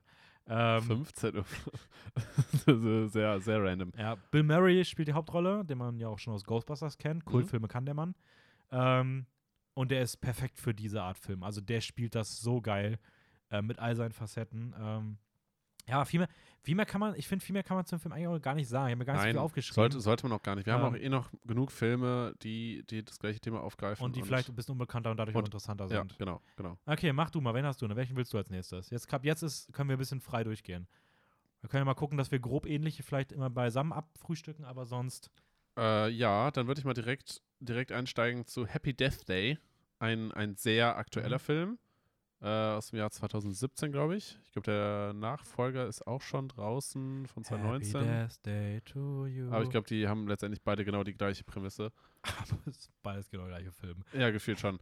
Also ich habe den zweiten noch nicht gesehen, aber ich, auch glaube. nicht. Ich wollte ihn noch sehen, aber ich habe es nicht geschafft. Also, Happy Death Day. Ähm, ja, Thema Time Loop. Äh, gefühlt genau das gleiche. Witzigerweise, weil der Film sogar auch eine Referenz zu Groundhog Day sogar selber im Film aufgreift. Das heißt, den, den Film selber sogar auch äh, thematisch. Echt? Das, das fand ich ziemlich witzig. Wann denn? Relativ am Ende, Okay. als, äh, als der, ich sag mal, der beste Kumpel von, äh, nicht, nee, das ist nicht der beste Kumpel. Der Dude, der sie mehr oder weniger halt am Abend vorher ähm, in, in den, ins eigene Zimmer mehr oder Mhm. weniger gerettet hat und äh, damit sie dort ausschlafen konnte. Und sie beichtet ihm ja alles irgendwann mal, was passiert und äh, dann dann setzt er sich mit ihr zusammen und sagt dann basically so, ah ja, ist ja genauso wie in äh, Groundhog Day. So ja, okay, Richtung. stimmt. Ja. Genau, also es geht um eine Studentin am College, die an ihrem Geburtstag, der immer wieder und wieder und wieder kommt, abermals umgebracht wird, weil ein Mörder sie immer gegen Abend, ja, quasi sucht und umbringt. Ein creepy Mörder. ein ziemlich creepy Mörder mit So so eine einer komischen Babymaske, Babymaske. Ja. genau, und äh, jedes Mal, wenn sie das Messer bekommt oder in Flammen aufgeht oder was auch immer passiert, irgendeine kreative Art, wie sie stirbt, wacht sie wieder im Bett auf Mhm. und ist wieder, immer wieder in genau der gleichen Situation. Und ähm, ja, es ist basically von der Art und Weise genau das gleiche wie Groundhog Day, nur im Horrorgenre. Ja, aber ich finde, der Film hat auch, also ja, ja, auf jeden Fall. Also, ich meine jetzt overall so. Mhm. Also, das heißt, aber basically, er spielt natürlich mit dieser Prämisse sehr viel und deutlich mehr, finde ich. Ähm, und hat auch echt ziemlich coole Szenen, auch sehr witzige Szenen. ich wollte mir sagen, ich finde, der Film ist auch verdammt lustig. ja, ja, er hat so ein richtig ja. schönes Augenzwinkern auch auf das ja, Ganze ja, drauf. genau, genau. Also, es ist ein, ein Comedy-Horror-Film, würde ich mal behaupten, ja. Ja. Und ich finde es auch schön, dass der Film nie so wirklich brutal ist. Also irgendwie steht wirklich diese Prämisse des Time Loops immer im Vordergrund. Also Mhm. es ist natürlich schon, diese Kills sind, finden statt, aber es wird jetzt nie so ausgeschlachtet, mega draufgehalten oder sowas. ja, ja. Ähm, ich mag auch die Auflösung. Also ich finde, der Film kommt auch am Ende zu einer guten Auflösung. Mhm. Und ja, ich war auf jeden Fall positiv überrascht. Also ich hätte nicht gedacht, dass ich den Film, dass er mir so gut gefällt, aber ich fand Happy Death Day tatsächlich ziemlich unterhaltsam und ziemlich cool. Ähm, ich habe ihn jetzt vor, ja, bei mir mal schon ein bisschen her, so zwei Monate oder so gesehen. Mein, mein Kommentar hier unten. Die Referenzen sind cool. Der Film spielt sehr unterhaltsam mit dem Mechanismus. Weil du auch meintest, ich finde ihn sehr unterhaltsam. Ich so, Ja. ja, ja, ja, er ist sehr unterhaltsam. ähm, ein anderer Film, Mhm. der auch so ein bisschen in die Horrorrichtung geht, der man jetzt aber, glaube ich, gut anschließen kann, Ja. aber nochmal wahrscheinlich eine deutliche Spur unbekannter ist, ist aus dem Jahr 2009 der gute Triangle. Yes. Äh, die Triangel, es geht um eine Triangel, die immer wieder auf einem Konzert mordet. Nein, Spaß. Ähm, es geht um Jess. Jess geht mit ihrer Gruppe Freunden zusammen auf einen Segeltrip. Sie geraten dann in einen Sturm und ihre einzige Rettung nach dem Sturm scheint ein großes Schiff zu sein, bei dem sie äh, an Bord gehen, das dann jedoch sehr verlassen zu sein scheint. Sie suchen rum, fühlen sich irgendwie verloren, hören die ersten Geräusche und auf einmal beginnt das Morden und ja. Dazu sei ganz kurz vielleicht mal was Allgemeines gesagt. Ja. Wir reden heute ja, wenn wir jetzt über noch ein paar Time Loop Filme reden, was wir halt nicht vermeiden können, ist dadurch, dass wir sagen, dass da- da- da- dadurch, dass wir über einen Film reden, wird halt aufgedeckt, dass in diesem Film irgendwie ein Ja. Time Loop drin ist. Ja. Viele Filme, ein paar Filme, nicht viele, ein paar Filme davon wirken erstmal die erste Hälfte wie sehr normale Filme und auf einmal kommt so als Twist so ein bisschen, dass man merkt, oha, das ist anscheinend ein Time Loop Film. Ja. Dadurch, dass wir jetzt über diese Filme potenziell reden, ist das halt so ein bisschen vorweggenommen. Ja. Es Kann man halt nicht vermeiden. Ja, es gibt natürlich einige Filme, die von vornherein direkt sagen, ja, hey, das ist unser Thema, das ist das Besondere am Film. Und Ja. leider, leider, wie du halt selber sagst, gibt es halt auch Filme, wenn man komplett unvoreingenommen, ohne dass man weiß, worum es in dem Film Mhm. geht, in diesen Film schauen würde, dann würde er einen nochmal viel krasser umhauen, Ja. wenn man dann wirklich merkt, Ich muss aber auch sagen, ich habe alle Filme aber auch Teil ist. gesehen und wusste, dass es Time Loop Filme sind. Also habe genau das trotzdem auch. Und die haben trotzdem für mich immer noch gut funktioniert. Also ich Ja. habe das, habe jetzt nicht das Gefühl gehabt, dass mir das Seherlebnis kaputt gemacht hat. Also sei trotzdem erwähnt, wer da halt sehr pingelig ist, ähm, muss sich halt überlegen, ob man das sich dann anhören will. Aber ja, also Triangle, Segeltrip, Morden geht los und man merkt irgendwann, dass irgendwie eine Zeitschleife mit dem Ganzen zu tun hat. Ähm, Triangle war ein Film, von dem hatte ich gar nicht groß gehört. Ich habe es irgendwann im Podcast mitbekommen, dass der anscheinend auch was mit der Thematik zu tun hat. Und ähm, muss sagen, ich fand den wahnsinnig cool. Also ich Ja, mochte den echt ja. gerne. Ich finde es auch super interessant, weil das tatsächlich, ich glaube tatsächlich sogar der einzige von den Filmen ist, der diesen Time Loop sogar in sich geschlossen viel öfter stattfinden lässt. Mhm. Das heißt, ähm, dass, dass der Time Loop an sich sogar doppelt passiert. Mhm. Das heißt, einmal, äh, dass man quasi die Protagonistin dabei begleitet, wie sie quasi ihren ganzen Tag durchlebt, Mhm. aber gleichzeitig passiert nochmal ein innerer Time Loop, ich sag mal, alle zehn Minuten oder sowas in die Richtung. Mhm. So ganz grob. Ja, sie ist eher wie eine Beobachterin, also sie ist, sie ist Teil des Time Loops, aber gleichzeitig läuft sie auch, also sie ist nicht immer wieder in dieser Schleife drin, sondern sie bewegt sich eigentlich kontinuierlich und ist in so einer Genau. riesigen Genau. Schleife drin. Das ist irgendwie total, sie ist wie so eine Beobachterin. Genau. Sie ist Also wie eine eigentlich, Beobachterin eigentlich von, dem, von einem Zeitloop. Genau, weil eigentlich ist man als, als Zuschauer mit ihr zusammen in dieser Szene und versucht zu verstehen, was eigentlich abgeht. Mhm. Und das ist super spannend. Also wie, wie der Film das erzählt und ähm, wie dann halt da auch die Personen quasi aufeinander reagieren und dann teilweise ja verschiedene Versionen miteinander reden, Ja. sag ich Es ist auch mal. eher ein Thriller, also ich finde es eher ein Thriller als ein Horrorfilm. Ähm, Ja, er wird als Horrorfilm gekennzeichnet, weil Leute umgebracht Ja. werden, so. Ja, ich finde, der Film hinterlässt am Ende so ein bisschen so den Eindruck von, dass man die ganze Zeit überlegt, ist das wirklich alles komplett schlüssig? Ergibt das Sinn? Ja, Was ja. müsste, ist das überhaupt schon das Ende oder würde da jetzt noch irgendwas kommen, sodass es dann Sinn ergibt? Fehlt noch was? Passt das so? Es ist aber auch nicht so ganz schlecht. Also ich finde, es ist eh okay, weil man gut drüber nachdenkt und einfach so Interesse daran zeigt, ohne dass man sich denkt, ah, das, also man denkt nicht, ah, das ergibt alles gar keinen Sinn, sondern man denkt so, okay, wie könnte das alles zusammenhängen und man versucht so aufzudecken oder ich finde, das Ende lässt es auch so offen, dass man auch noch überlegen kann, ob es überhaupt schon theoretisch zu Ende wäre oder noch weitergehen würde. Also ähm, auf Ja. jeden Fall ein spannendes. Ja, es Spannendes ist, es ist wahrscheinlich der Film, über den man im Nachhinein wahrscheinlich mit am meisten nachdenkt, würde ich Mhm. mal behaupten. Auch wenn, wenn das Ende vielleicht nicht so krass spektakulär ist, Ja, stimmt meiner ja. Meinung nach, aber es ist zumindest das, was einen trotzdem im Nachhinein noch am meisten nachdenken lässt. So. Okay, du darfst wieder aussuchen. Du bist heute der kleine Aussucher. Ich bin der kleine Aussucher. Äh, was passt denn da noch irgendwie dazu? Ich finde, alles andere wäre wär was sehr Eigenes. Ja, schon. Aber dann kommen wir auch eher zu den, zu den besondereren Filmen, sage ich mal, aus dem ganzen Aha. Bereich. Ähm, ich rede einfach mal wahrscheinlich über meinen unter anderem Lieblingsfilm aus dem Ganzen. Mhm. Also er streitet sich vorne sehr nah noch mit einem anderen. Äh, wir reden über Predestination. Dann kommen wir jetzt mal zu diesem ganzen Ja. Action-Thriller-Segment. Da Ja. gibt es nämlich einige. Da gibt es da gibt's einige. Da habe ich auch noch zwei, Ähm, drei, die du nicht gesehen hast, die würde Ja, ich mal kurz erwähnen. Ist tatsächlich ziemlich schwierig inhaltlich zusammenzufassen, ohne was zu spoilern. Ich würde mal Darf, ganz. da, darf ich sonst? Weil ich habe es mir versucht, so aufzuschreiben, wie man nicht spoilert. Sei denn, du hast es auch so. ich habe es eigentlich auch so. Okay, dann probier mal. Dann sage ich danach, sage ich danach noch ich meine. ich Wir nehme gucken- dieses Intro, wir was gucken du. mal, wer die bessere hat. Ja, äh, ich nehme mal dieses Intro, was du sowieso auch schon mal vor ein paar Tagen mal gesagt hast. Zwei Personen reden in einer Bar. Mhm. ähm, es gibt einen Bombenleger, der 1975 einige Bomben hochgehen lassen hat. Ähm, den gilt es irgendwie zu stoppen, indem man durch die Zeit reist. Mhm. Und das macht ein sogenannter Time Agent, glaube ich, so wird er Mhm. genannt. Ähm, ja, und viel mehr darf man eigentlich gar nicht dazu verraten. Okay, ich habe mir aufgeschrieben, eine Welt wird von Bombenangriffen heimgesucht und Mhm. jemand mit der Fähigkeit, Zeit zu kontrollieren, scheint hier seine Finger im Spiel zu haben. Dann kommt ein Mann in eine Bar und es entsteht ein Gespräch zwischen ihm und dem Barkeeper mit Geschichten, die beeindruckender kaum sein könnten. Ja. Okay, Dance, Dance, Dance ist jetzt ein bisschen Flowiger. flowiger aber, und schöner ja. erzählt, aber Und ja. im Endeffekt Bombe, Zeit und Bar mit Gesprächen. Genau, genau. Und das ist nämlich auch das Ding bei diesem Film.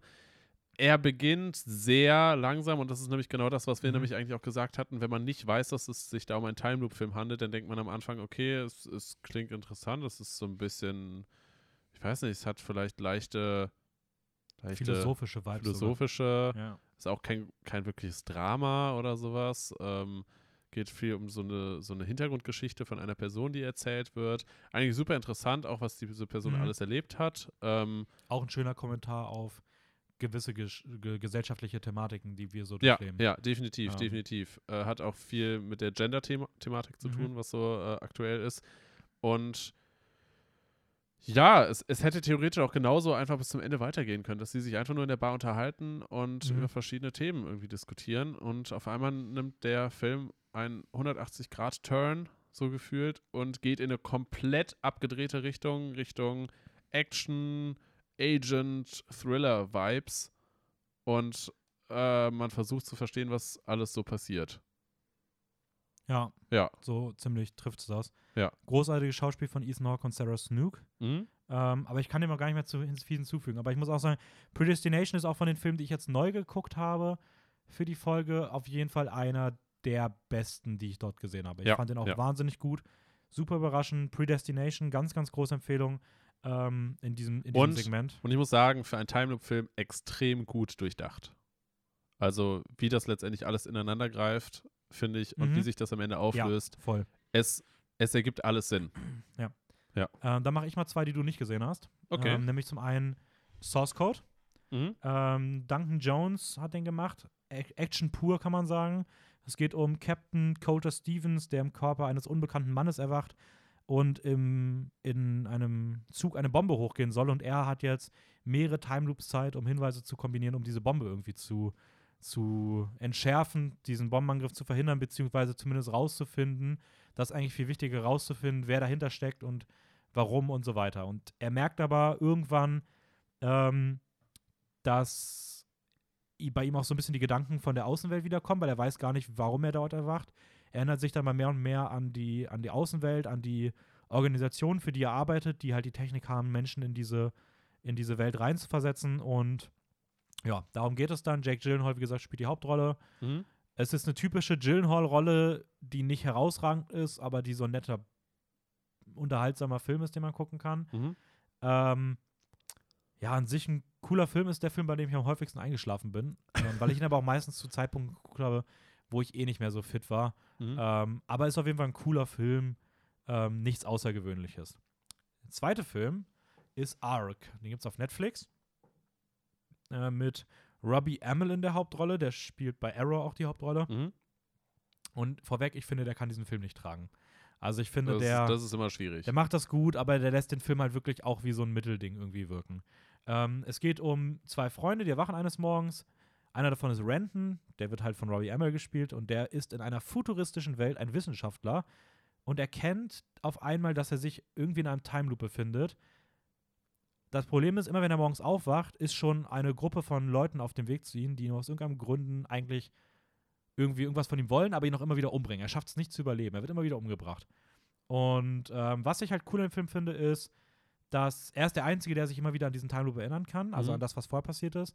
Und was ich cool finde, ist, dass wenn in Dialogen irgendwas rauskommt, er sich wahnsinnig smart verhält. Also es ist so, wenn irgendwie eine neue, wenn irgendwas passiert und das hat irgendwie einen Einfluss, dann verhält er sich richtig realistisch, schnell, smart, gut, sodass man das Gefühl hat, ja, es ergibt Sinn, dass er genau das jetzt so sagt und so an Informationen und so damit umgeht und sowas. Das finde ich ziemlich cool. Ich finde, der Film hat auch ganz gute Twists. Die funktionieren richtig gut, macht auch echt Spaß, ist ein unterhaltsamer Film. Das Problem ist so ein bisschen, dass das Setting außerhalb des Hauses, was man ganz kurz irgendwann mal sieht, viel interessanter scheint als das im Film, weil das ist so ein bisschen postapokalyptisch. Und ich war so, oh, mehr davon und dann so, und wieder zurück. Und na, okay, cool, wurde nur angedeutet. Ja, bisschen, Okay, okay. bisschen schade, aber Ja, trotzdem an sich ja. ein cooler Film, Arc. Ähm, der nächste in dem Level ist, könnte man noch mal ganz kurz über Boss-Level. Ich würde sagen, das reicht wirklich Es ist so witzig, zwei, weil-. Boss-Level habe ich komplett vergessen. Und gerade als du meintest, so, der immer wieder umgebracht wird, dann war mein Ja. Kopf so, ah ja, stimmt. Ah, den hatten wir auch schon mal im Podcast Ja, glaub den haben wir, glaube ich, schon zweimal im Recap geredet. Ähm, Trotzdem ganz kurz. Also, ja, Boss-Level ist eigentlich genau das, so ein bisschen das Thema, was du auch gerade gesagt hast. Ein, ein, eine Person, der, ah, eine Person, der, eine Person, die, also ein Typ, ein, ich sag mal, recht Ex-Special Force. Ex-Special Force, also ein Dude, der, der kämpfen kann und mit Waffen umgehen kann, ähm, wacht quasi auf und ihm springt direkt ein Auftragskiller ins Gesicht. Und neben diesem einen Auftragskiller sind es dann über den Film verteilt noch gefühlt zehn weitere, die ihn alle versuchen umzubringen. Ja. Und er kämpft sich da halt jeden Tag immer wieder aufs Gleiche, mit der gleichen Morgenroutine. so gefühlt ganz, ganz gelangweilt, während gerade halt ein Dude versucht, ihn umzubringen, wehrt halt irgendwie diese Angriffe ab und bringt ihn dann um und Schüsse fliegen und er weiß genau, wo sie hinfliegen und macht dabei so seinen Kaffee. ja. Ich finde, Frank Grillo ist für die Hauptrolle, ist für die Rolle halt nicht perfekt. Es gibt halt welche, die genau diese Art Personen spielen, die aber viel, viel mehr Ausstrahlung haben als er.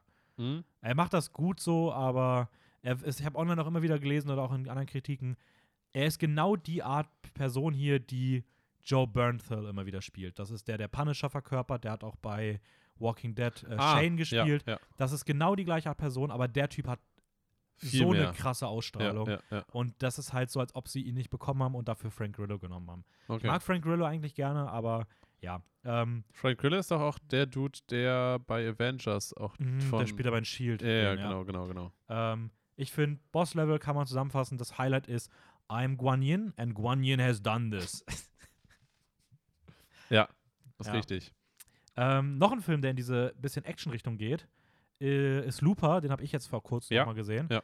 Du hast den auch schon mal Ich habe ihn schon mal ne? gesehen irgendwann, aber ich kann mich gefühlt an nichts mehr erinnern. Ja, Ich weiß nur, dass sie da, dass da immer ein Dude mit der Shotgun wartet und jemand wegknallt.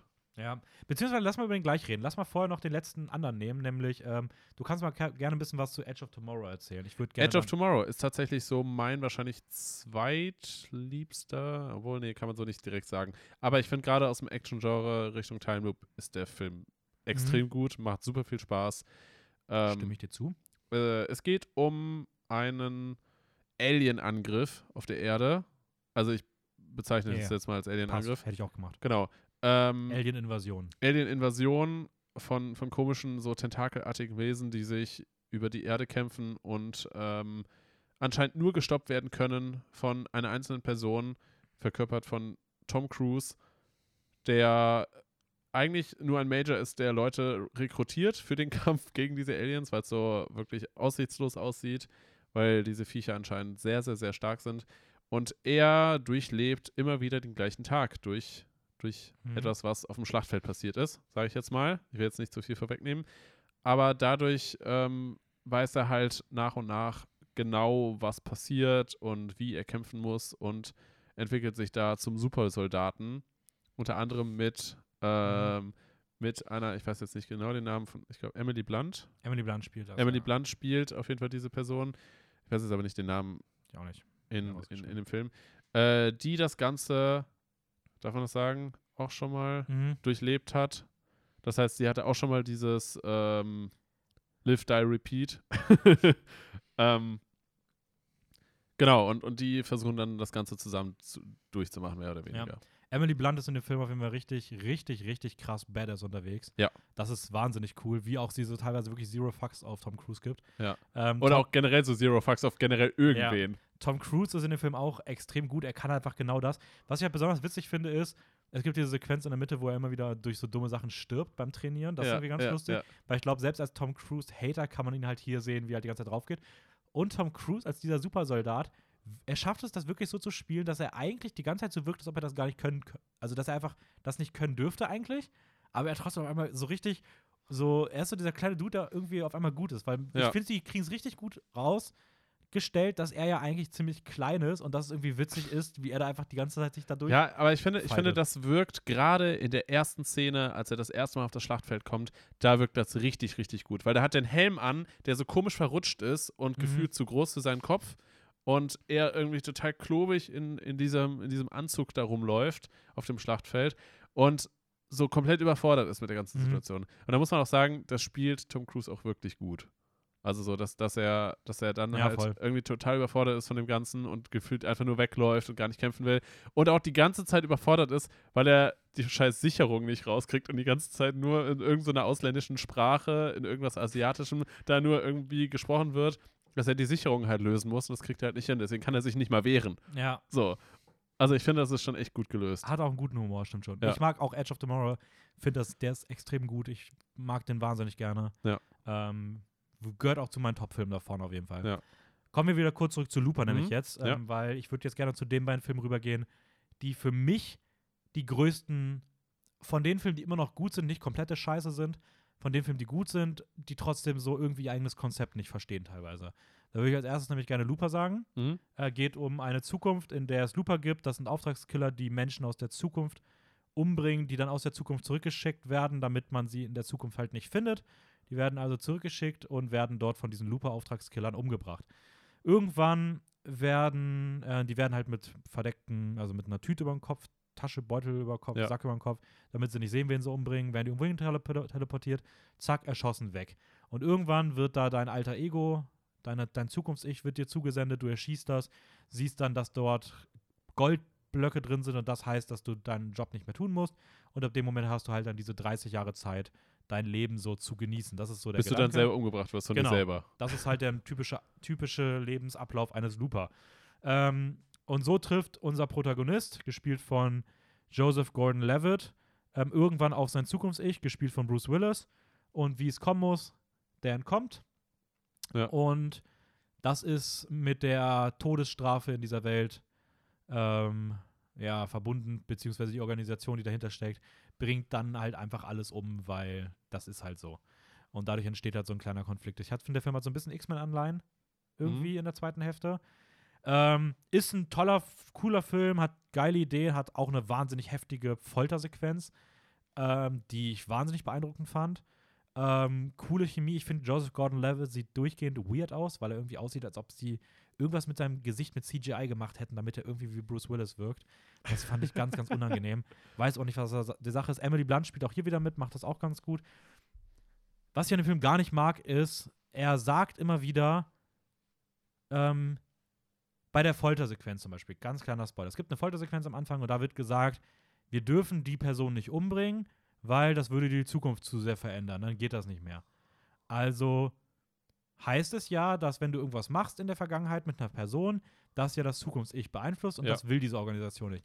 Jetzt foltern sie diese Person aber so heftig und verstümmeln die, dass die, dass die Zukunftsversion eh komplett unbrauchbar wird.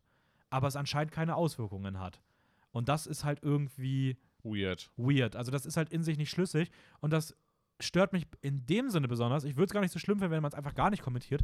Aber der Film kommentiert es halt auch selbst und will so, möchte gern smart sein und so, ja, das, wenn wir das machen, das geht ja nicht und wir sind jetzt so smart und deswegen machen wir das anders. Ja, aber es ist doch, aber trotzdem aber es ist genau, genau dieses Prinzip, was ich ja von Anfang an erklärt habe. Alles, was sie machen, müsste ja in der Form sowieso schon passiert sein. Genau, und wenn dass man gar keine einfach- Wahl hat. Genau, wenn du es einfach nicht kommentierst, ist okay. Aber wenn du dann auch noch so möchte gerne klug sein Ja. willst, dann ist halt nervig. Und Ja. das ist hier halt so ein bisschen passiert. Das stört mich in diesem Film immer wieder ein bisschen. Trotzdem ist an sich ein guter Film. Der zweite Film, über den wir jetzt vielleicht auch wieder gemeinsam reden könnten, wäre Butterfly Effect. Ja. Den hast du nämlich jetzt auch vor kurzem Ja. gesehen. Den habe ich auch schon mal irgendwann gesehen und witzigerweise, ich habe damals ähm, nur den Director's Cut gesehen Ah, und nicht die, die Kinoversion. Weil da gab es nämlich zwei Versionen, Mhm. deswegen bin ich nochmal in Dennis Zimmer gegangen, um ihn zu fragen, was er gesehen hat und was er empfiehlt. Und äh, jetzt habe ich beide Enden auch gesehen. Mhm. Und ähm, Welches findest du besser? boah, Also, der Director's Cut ist halt viel weirder. ich finde Director's Cut weird. Ich finde tatsächlich den, den Kino-Dings besser. Ich finde, der Kinodings ist halt so möchte gern schnulzig, passt irgendwie zum Film. Ja, Der Director's Cut ist einfach richtig weird. Director's Cut finde ich total weird, weil ich finde irgendwie diese, diese Endgültigkeit irgendwie sinnlos. Ja. Weil warum, warum sollte er an diesen Punkt zurückgehen und das dann so verändern? ja. Weil nur, nur weil es den einzelnen Personen dann durch verschiedene Ereignisse schlechter geht, man kann ja theoretisch trotzdem oder man hätte theoretisch trotzdem in vergangene Situationen zurückreisen können und alles mehr oder weniger richtig machen können. Ja. Ähm, um was geht's denn im Butterfly Effect? Genau. Ich bin jetzt schon viel zu tief eingestiegen. In Butterfly Effect geht es um. Ah, ich, ich habe die Namen Evan. nicht rausgeschrieben. Um Evan. geht es um Evan, der äh, als Kind bis ins Jugendalter immer wieder Blackouts hat. Das heißt, er in bestimmten Szenen mit Freunden oder sowas kann er sich auf einmal nicht erinnern, was passiert. Tendenziell passieren immer eher schlimmere Dinge oder Sachen, die einen vielleicht im Nachhinein auch verstören können. Und ähm, er kann sich aber nicht daran erinnern, was passiert ist. Mhm. Und er wird dann älter und ähm, irgendwie gibt es Anspielungen auch in die Richtung, dass sein Vater ähnliche Sachen schon mal irgendwie hatte. Das heißt auch ein bisschen mental, mental, wie sagt man, Ja, so mentale mentale Problemchen. Probleme hat. Ähm, genau.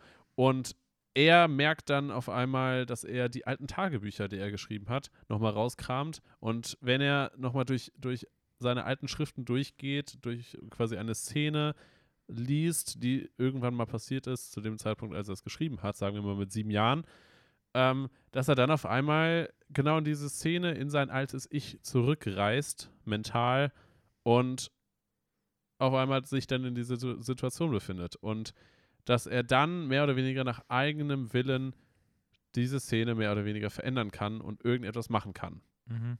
Und das hat dann dementsprechend nach dem Namen Butterfly-Effekt einen Einfluss auf die Zukunft. Das heißt, er kann in irgendeiner Form seine aktuelle Realität Mhm. nach Belieben verändern, ohne dass er wirklich weiß, was er tut. Man merkt übrigens hier schon sehr gut, dass ähm, der Begriff Time Loop auch sehr dehnbar ist. Eben. Also, Dementsprechend, eigentlich ist Butterfly-Effekt auch nur in Klammern gesetzt und kein Ja. wirklicher Time Loop-Film, sondern eher ein Zeitreise und alles, was man in der Vergangenheit tut, hat einen Effekt auf die ja, Zukunft. es gibt so ein, zwei Looping-Szenen so ein bisschen. so ein bisschen, So, ja. Aber ja. Ähm, ja, Ashton Kutscher zeigt in diesem Film, dass er kein guter Schauspieler ist und trotzdem perfekt für den Film ist. äh, es ist irgendwie so ein richtiger Kultfilm. Ja. Die Szenen, wie er läuft, hast du, hast du darauf geachtet? Ja, ja, ja. Das ja. ist so Das witzig. so mit, mit dem, mit dem, so Arme irgendwie so gehoben, Kopf so nach unten gesenkt Ja. und so halb duckend. Der, der Film ist halt wirklich richtig campy. Also campy ist so dieses, wenn etwas recht ernst gedreht wird oder zumindest irgendwie gedreht wird und es ist aber so unabsichtlich noch viel lustiger und weird und es wirkt irgendwie so schlecht und dadurch aber irgendwie auch unterhaltsam. Und das ist was, was das kann man nie bewusst machen. Also es ist wirklich sowas, das kannst du nicht, du kannst keinen Film machen, der bewusst so Ja, ist, der wird aber glaube- so wahrgenommen. ich Texas glaube, Chainsaw Massacre ist da ein gutes Beispiel für. Der ist einfach unfassbar campy lustig. Also so Ja. richtig so ich glaube aber, das, das, das passiert nur im Nachhinein mit Ja, ja. einem Film, wenn ein bestimmter Schauspieler dabei ist. Irgendwie. Weil es ja, gibt so, nee, es wie gibt, gesagt, bei Texas Chainsaw Massacre Okay. würde ich sagen, nein, aber okay, aber ich habe das Gefühl, es gibt halt so bestimmte Schauspieler, die so dieses Mhm. Das an sich haben, dieses, ja. diesen, so einen Stil haben, den sie dann immer da reinbringen, der dann irgendwie dem Film so eine ganz andere Wirkung mitgibt. ja, ich muss sagen, ich habe zwei, ich, also ich, es gibt für mich bei Butterfly Effect zwei ganz, ganz, ganz schlimme Logikfehler, die wirklich Ja. mich richtig krass abfacken. Ja. Nummer eins ist der, der mich noch ein bisschen weniger abfuckt, ist, er reist in die Vergangenheit, tu- tut etwas und verändert damit sein, sein Ja. Leben ja. auch wirklich krass immer. Ja. Aber egal wie krass es endet, in jeder dieser Versionen, wo er wirklich alles immer so auf, ja, es ändert sich dann alles, und in jeder dieser Versionen hat er immer die gleichen Tagebücher geschrieben. Das ist so weird und abs das ergibt gar keinen Sinn, dass er Ereignisse wegdreht und er trotzdem die Tagebücher hat, die immer noch diese Ereignisse behandeln. Ich Das ist ich richtig ich find's am dumm. krassesten, weil es die eine Szene gibt, wo er auf einmal eigentlich keine Hände mehr hat. Dementsprechend könnte er eigentlich gar nicht schreiben. Ja, sowas meine ich halt. Und das ist halt, das ergibt Aber- einfach gar keinen Sinn. Aber das, obwohl das war aber eine Szene, die erst viel später war. Das heißt, die vorherigen Tagebücher müssten trotzdem existieren. Ja, aber es gibt am Ende, hat er eigentlich schon, er geht ja immer weiter nach vorne und Ja. am Ende gibt es irgendwann den Punkt, wo er trotzdem auf einmal wieder weiter an den Anfang geht und dieses Tagebuch hätte er eigentlich nie schreiben können. Das ergibt gar keinen Sinn. Ja, der ganze Film ist, was Aber- diese Logik angeht, auch einfach. Ja, aber das, wo es mich wirklich am meisten stört, weil ich wirklich der Meinung bin, dass das einfach ein absolut dumme, also das ist wirklich dumm und das darf dir nicht passieren, wenn du einen Film hast, der sogar Butterfly-Effekt heißt und sagt, ein anderer Flügelschlag kann schon auf einmal eine ganz andere, also wirklich die kleinste Änderung kann ganz große Auswirkungen Ja. haben. Das ist der Gedanke des Films. Und dann gibt es diese eine Szene, Mini-Spoiler, wo er im Gefängnis ist.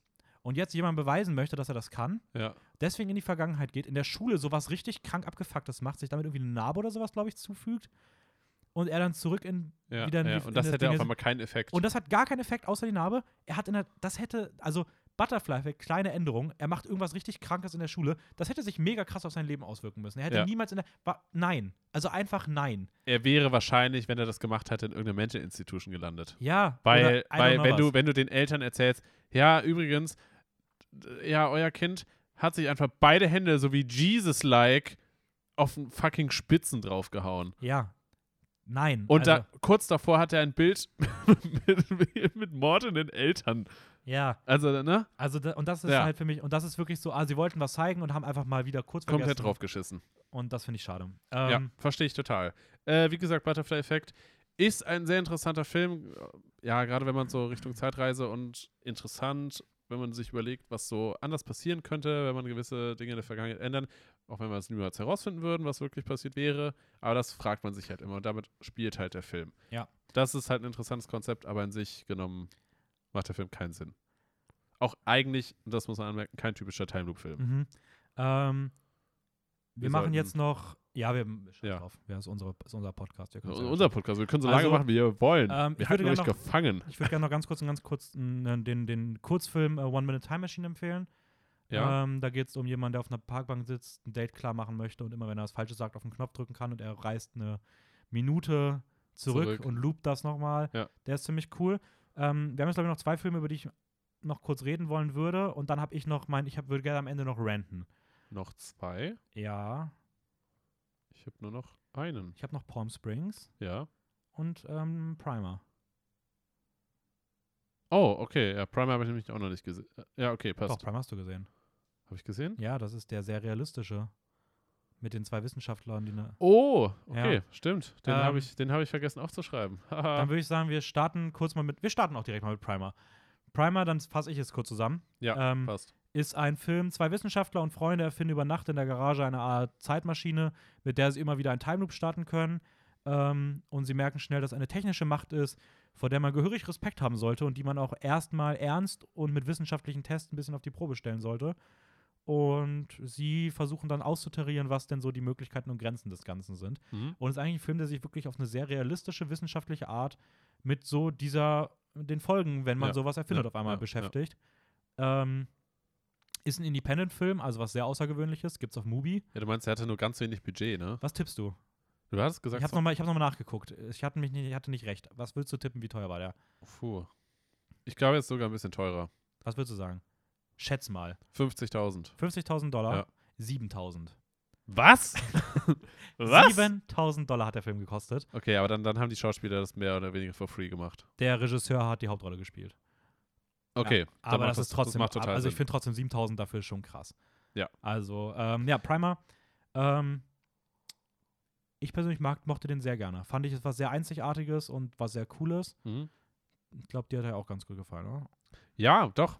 Ähm, ich muss nur sagen, es ist auf irgendeine Art und Weise dann doch ein bisschen zu nüchtern Mhm. alles. Ja. Weil, äh, ja, ich, ich verstehe natürlich das ganze Konzept dahinter und man will natürlich dabei bleiben und auch das wissenschaftlich halten und äh, auch ein bisschen philosophisch, sage ich mal. mhm.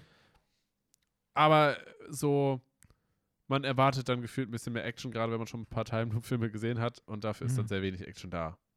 ja, das stimmt schon. Ja. Ähm, Aber für, Alter, what the fuck, für 7000 ist ja schon krass. 7000 ist das schon dann darfst du insane. jetzt noch, meiner Meinung nach, was, als, zu, äh, darfst du noch was sagen zu dem meiner Meinung nach besten Time Loop Film seit Groundhog Day. Für mich zumindest, Palm Springs.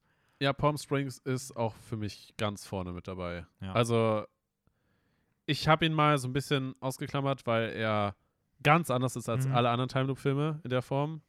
Ähm, ja, Palm Springs, auch ein sehr aktueller Film, 2020 mit Andy Samberg und Christine Milioti. Miliarde. Was? Miliarde. Milioti.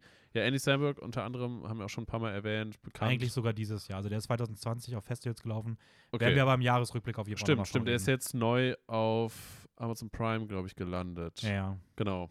Ähm, ja, Andy Samberg spielt einen Gast auf einer Hochzeit. Niles.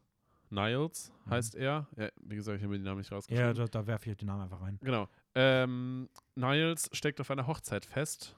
Ähm, ist eigentlich auch, hat auch gar nichts mit der Hochzeit selber per se zu tun, sondern ist nur so als, als Anhängsel mit dabei, als Mhm. Freund von, von einer Freundin, die Ich glaube, die Brautjungfer mit oder- Brautjungfer oder irgendwie irgendwas in die Richtung, genau. Freundin auf jeden Fall von der Braut und er ist eigentlich nur das Anhängsel, was mit dabei ist und hängt in einem Time Loop auf dieser Hochzeit fest. Mhm. Und er lebt diesen Tag immer und immer wieder und Er hat den zu Filmbeginn schon hunderte Male durchlebt. ja, oder potenziell sogar noch öfter. Ja. Also er meint, es gibt sogar Szenen, wo er meint, dass er sich nicht mehr, mehr an sein vergangenes Ja, Leben ja. erinnern kann. Ähm, genau. Also er hat schon alles Mögliche ausprobiert und ist eigentlich auf dem Modus, ja, ich genieße eigentlich nur noch mein Leben und mache, was ich will, Mhm. so in die Richtung.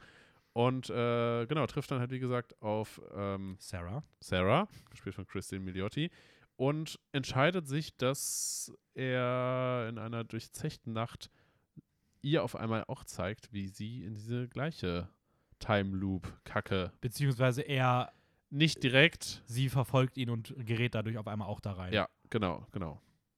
Und dann stecken sie beide Und dann auf einmal stecken sie zu zweit dort drin Ja. fest. Und ähm, ja, wie gesagt, es ist ein Comedy-Film, der das ganze Thema sehr cool und mit sehr viel Charme, sehr viel Humor aufgreift und ähm, Vor allem sehr modernem Humor. Mit, mit sehr, sehr modernem Humor, genau. Auch so Themen, so ein bisschen so dieses, wie man überhaupt auf Be- Beziehungen und sowas blickt, das ist schon ziemlich modern gehalten und ziemlich cool. Hm?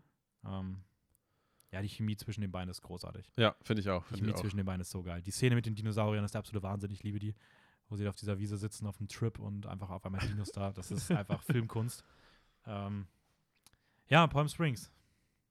Reden wir am Ende des Jahres auf jeden Fall nochmal rüber, weil ich würde mal behaupten, der ist wahrscheinlich bei uns beiden auf jeden Fall auch einer der Top-Filme. Ähm, ich würde gerne zum Ende noch ganz kurz einen Film haten. Ähm, für mich der schlimmste Film, den ich gesehen habe und ich äh, will den nicht so stehen lassen, beziehungsweise unerwähnt lassen. Und ich finde, The Okay. Map of Tiny Perfect Things ist ein furchtbarer, furchtbarer, furchtbarer Film. Den, hat, den hat aber Theresa mal empfohlen. Ja, deswegen. Und deswegen wollte ich da auch nochmal eine andere Perspektive drauf geben. Ähm, es geht um Mark, der durchlebt immer wieder denselben Tag und ist damit auch schon sehr zufrieden. Er kennt auch schon seine gesamte Nachbarschaft, hat sie auch schon sehr lieb gewonnen. Dann trifft er auf Margaret, die er in dieser Welt noch nie so wahrgenommen hat und die anscheinend auch das auch bewusst in dieser Zeitschleife steckt. Und irgendwie versuchen sie dann auszubrechen. Irgendwas, was aber anscheinend unmöglich erscheint. Und ihre Idee ist dann, dass. Das ist so dumm. Das ist alles so dumm. Sorry, ich kann Also, ich werde jetzt auch ein bisschen was spoilern, weil der Film ist scheißegal. Den solltet ihr euch auch nicht angucken, meiner Meinung nach. Ähm, wenn ihr den Film gucken wollt, dann macht und nicht gespoilt werden wollt, macht es einfach aus. Es kommt nichts mehr anderes groß. Aber das ist einfach komplett stupid. Die Idee, das ungelogen, weißt du, wie sie aus der Zeitlupe, äh, aus der Zeitschleife ausbrechen wollen? Sie wollen eine Karte malen, in der sie in der gesamten Nachbarschaft alle kleinen perfekten Dinge finden. Also so, so, so unscheinbare Sachen, die eigentlich aber richtig, au also die man eigentlich, die, wo es schön ist, wenn man die wahrnimmt. Einen Adler, der aus einem See einen Fisch fängt, weil das ist ja was Besonderes, was man, was man nie wahrnimmt, wenn man in seinem Alltag in Stress ist. Und jetzt wollen sie in dieser gesamten Nachbarschaft alle diese kleinen Questi-Dinger finden und die auf eine große Karte zeichnen, um dann auszubrechen, wenn sie alle diese Dinge gefunden haben. Das ist der, auf das kommen sie. Das ist ihre wirklich, ihr erster Gedanke, wie sie ausbrechen können.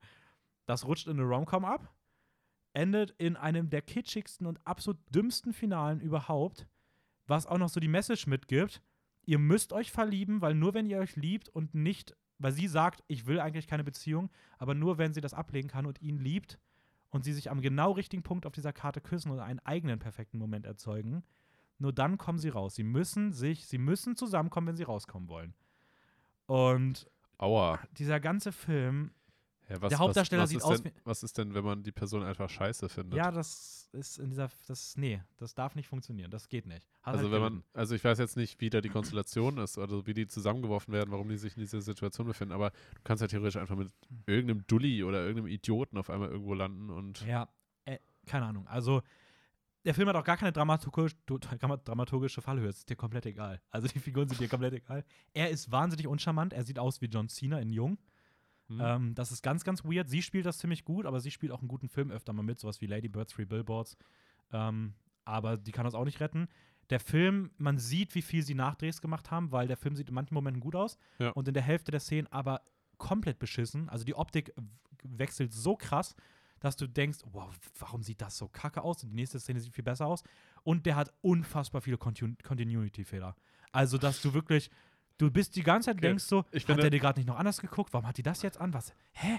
Ohne Spaß, ich finde, ich finde, es gibt nichts Besseres als Continuity-Fehler, um zu zeigen, wie schlecht tatsächlich das Produktionsdepartment hinter einem Film ist. Also dieser ganze, ah, nee. Also, Nein, weil, weil Continuity-Fehler sind so eigentlich das Number One-Ding, auf das man so ein bisschen eigentlich achtet, damit man halt eine logische Erzählstruktur hat und ähm, quasi keine Lücken und Logikfehler in irgendeiner Form in einem Film aufbaut. ja, Weil genau das reißt den Zuschauer nämlich hauptsächlich aus einem Film heraus. Wenn man das Gefühl hat, dass was passiert, passt nicht zusammen. ja.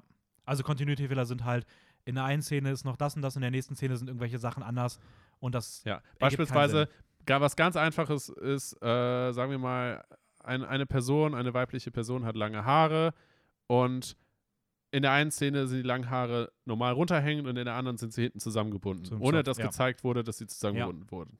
So, Einfach das wäre ein. Continuity-Fehler. Oder in der einen Szene hat man noch ein Getränk in der Hand, in der anderen hat man es in der anderen, in der nächsten Ja, Szene hat man es genau, in der genau. anderen Hand. Genau. Ja, und das ist in diesem Film permanent der Fall. Also ich finde, der Film ist technisch absolutes, absolut miserabel, hat eine Scheißgeschichte, ist wahnsinnig, wahnsinnig, wahnsinnig weird, hat eine komische Optik, unangenehmen Hauptdarsteller, ähm, war wen, wenig Gutes. Was man sagen muss, der Film hat einen netten Charme, gerade am Anfang, wenn er so ein bisschen mit dieser Zeitschleifen-Ding, mit diesem, er beherrscht halt alles spielt, da ist er Ja, tatsächlich ja, ziemlich cool.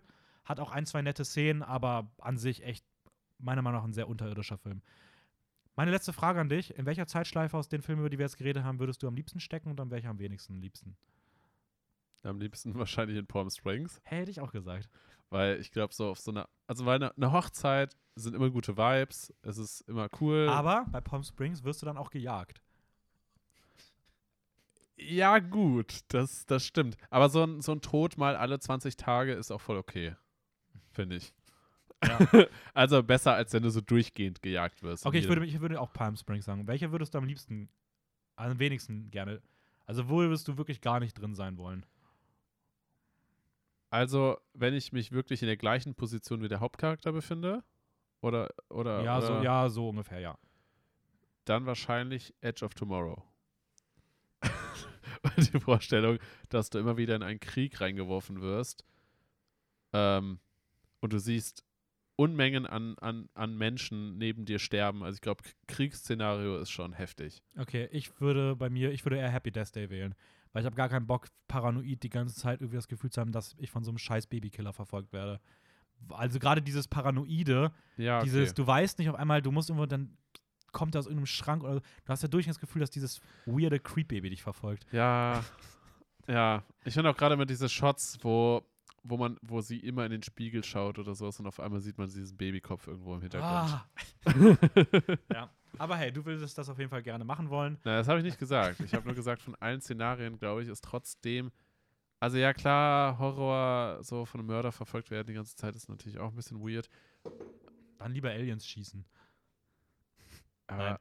ich Ähm, glaube, ich glaube trotzdem, dass das im Film wird es viel cooler dargestellt, als es wahrscheinlich wäre. nee, ich glaube, es ist auch echt cool. Nein, okay. Ich würde sagen, wir kommen jetzt zum Ende. Ja, wir kommen zum Ende. Ich habe nur noch ein paar Honorable Mentions, die aber tatsächlich per se nicht eins zu eins unbedingt Time Loop-Filme sind, Mhm. aber zumindest so ein bisschen auch Zeitreisethematik und sowas mit drin haben. Aber Das nur Name-Dropping. ja zum einen About Time, über den Mhm. haben wir eh schon mal geredet. Äh, die Loki-Serie, Mhm. gerade weil es ja auch da um diese, äh, diese Time Variance-Kacke ging. Genau Ich das. kann es gerade nicht besser Ich beschreiben. habe online übrigens auch, als ich mich reingelesen habe, noch, ähm, noch Terminator und Zurück in die Zukunft gelesen. Ah, Aber der haben wir jetzt auch nicht reingenommen. Aber die habe ich auch beide noch nicht gesehen. ja. Oder die vier, fünf Filme, ich weiß nicht, je nachdem wie Sechs. viele.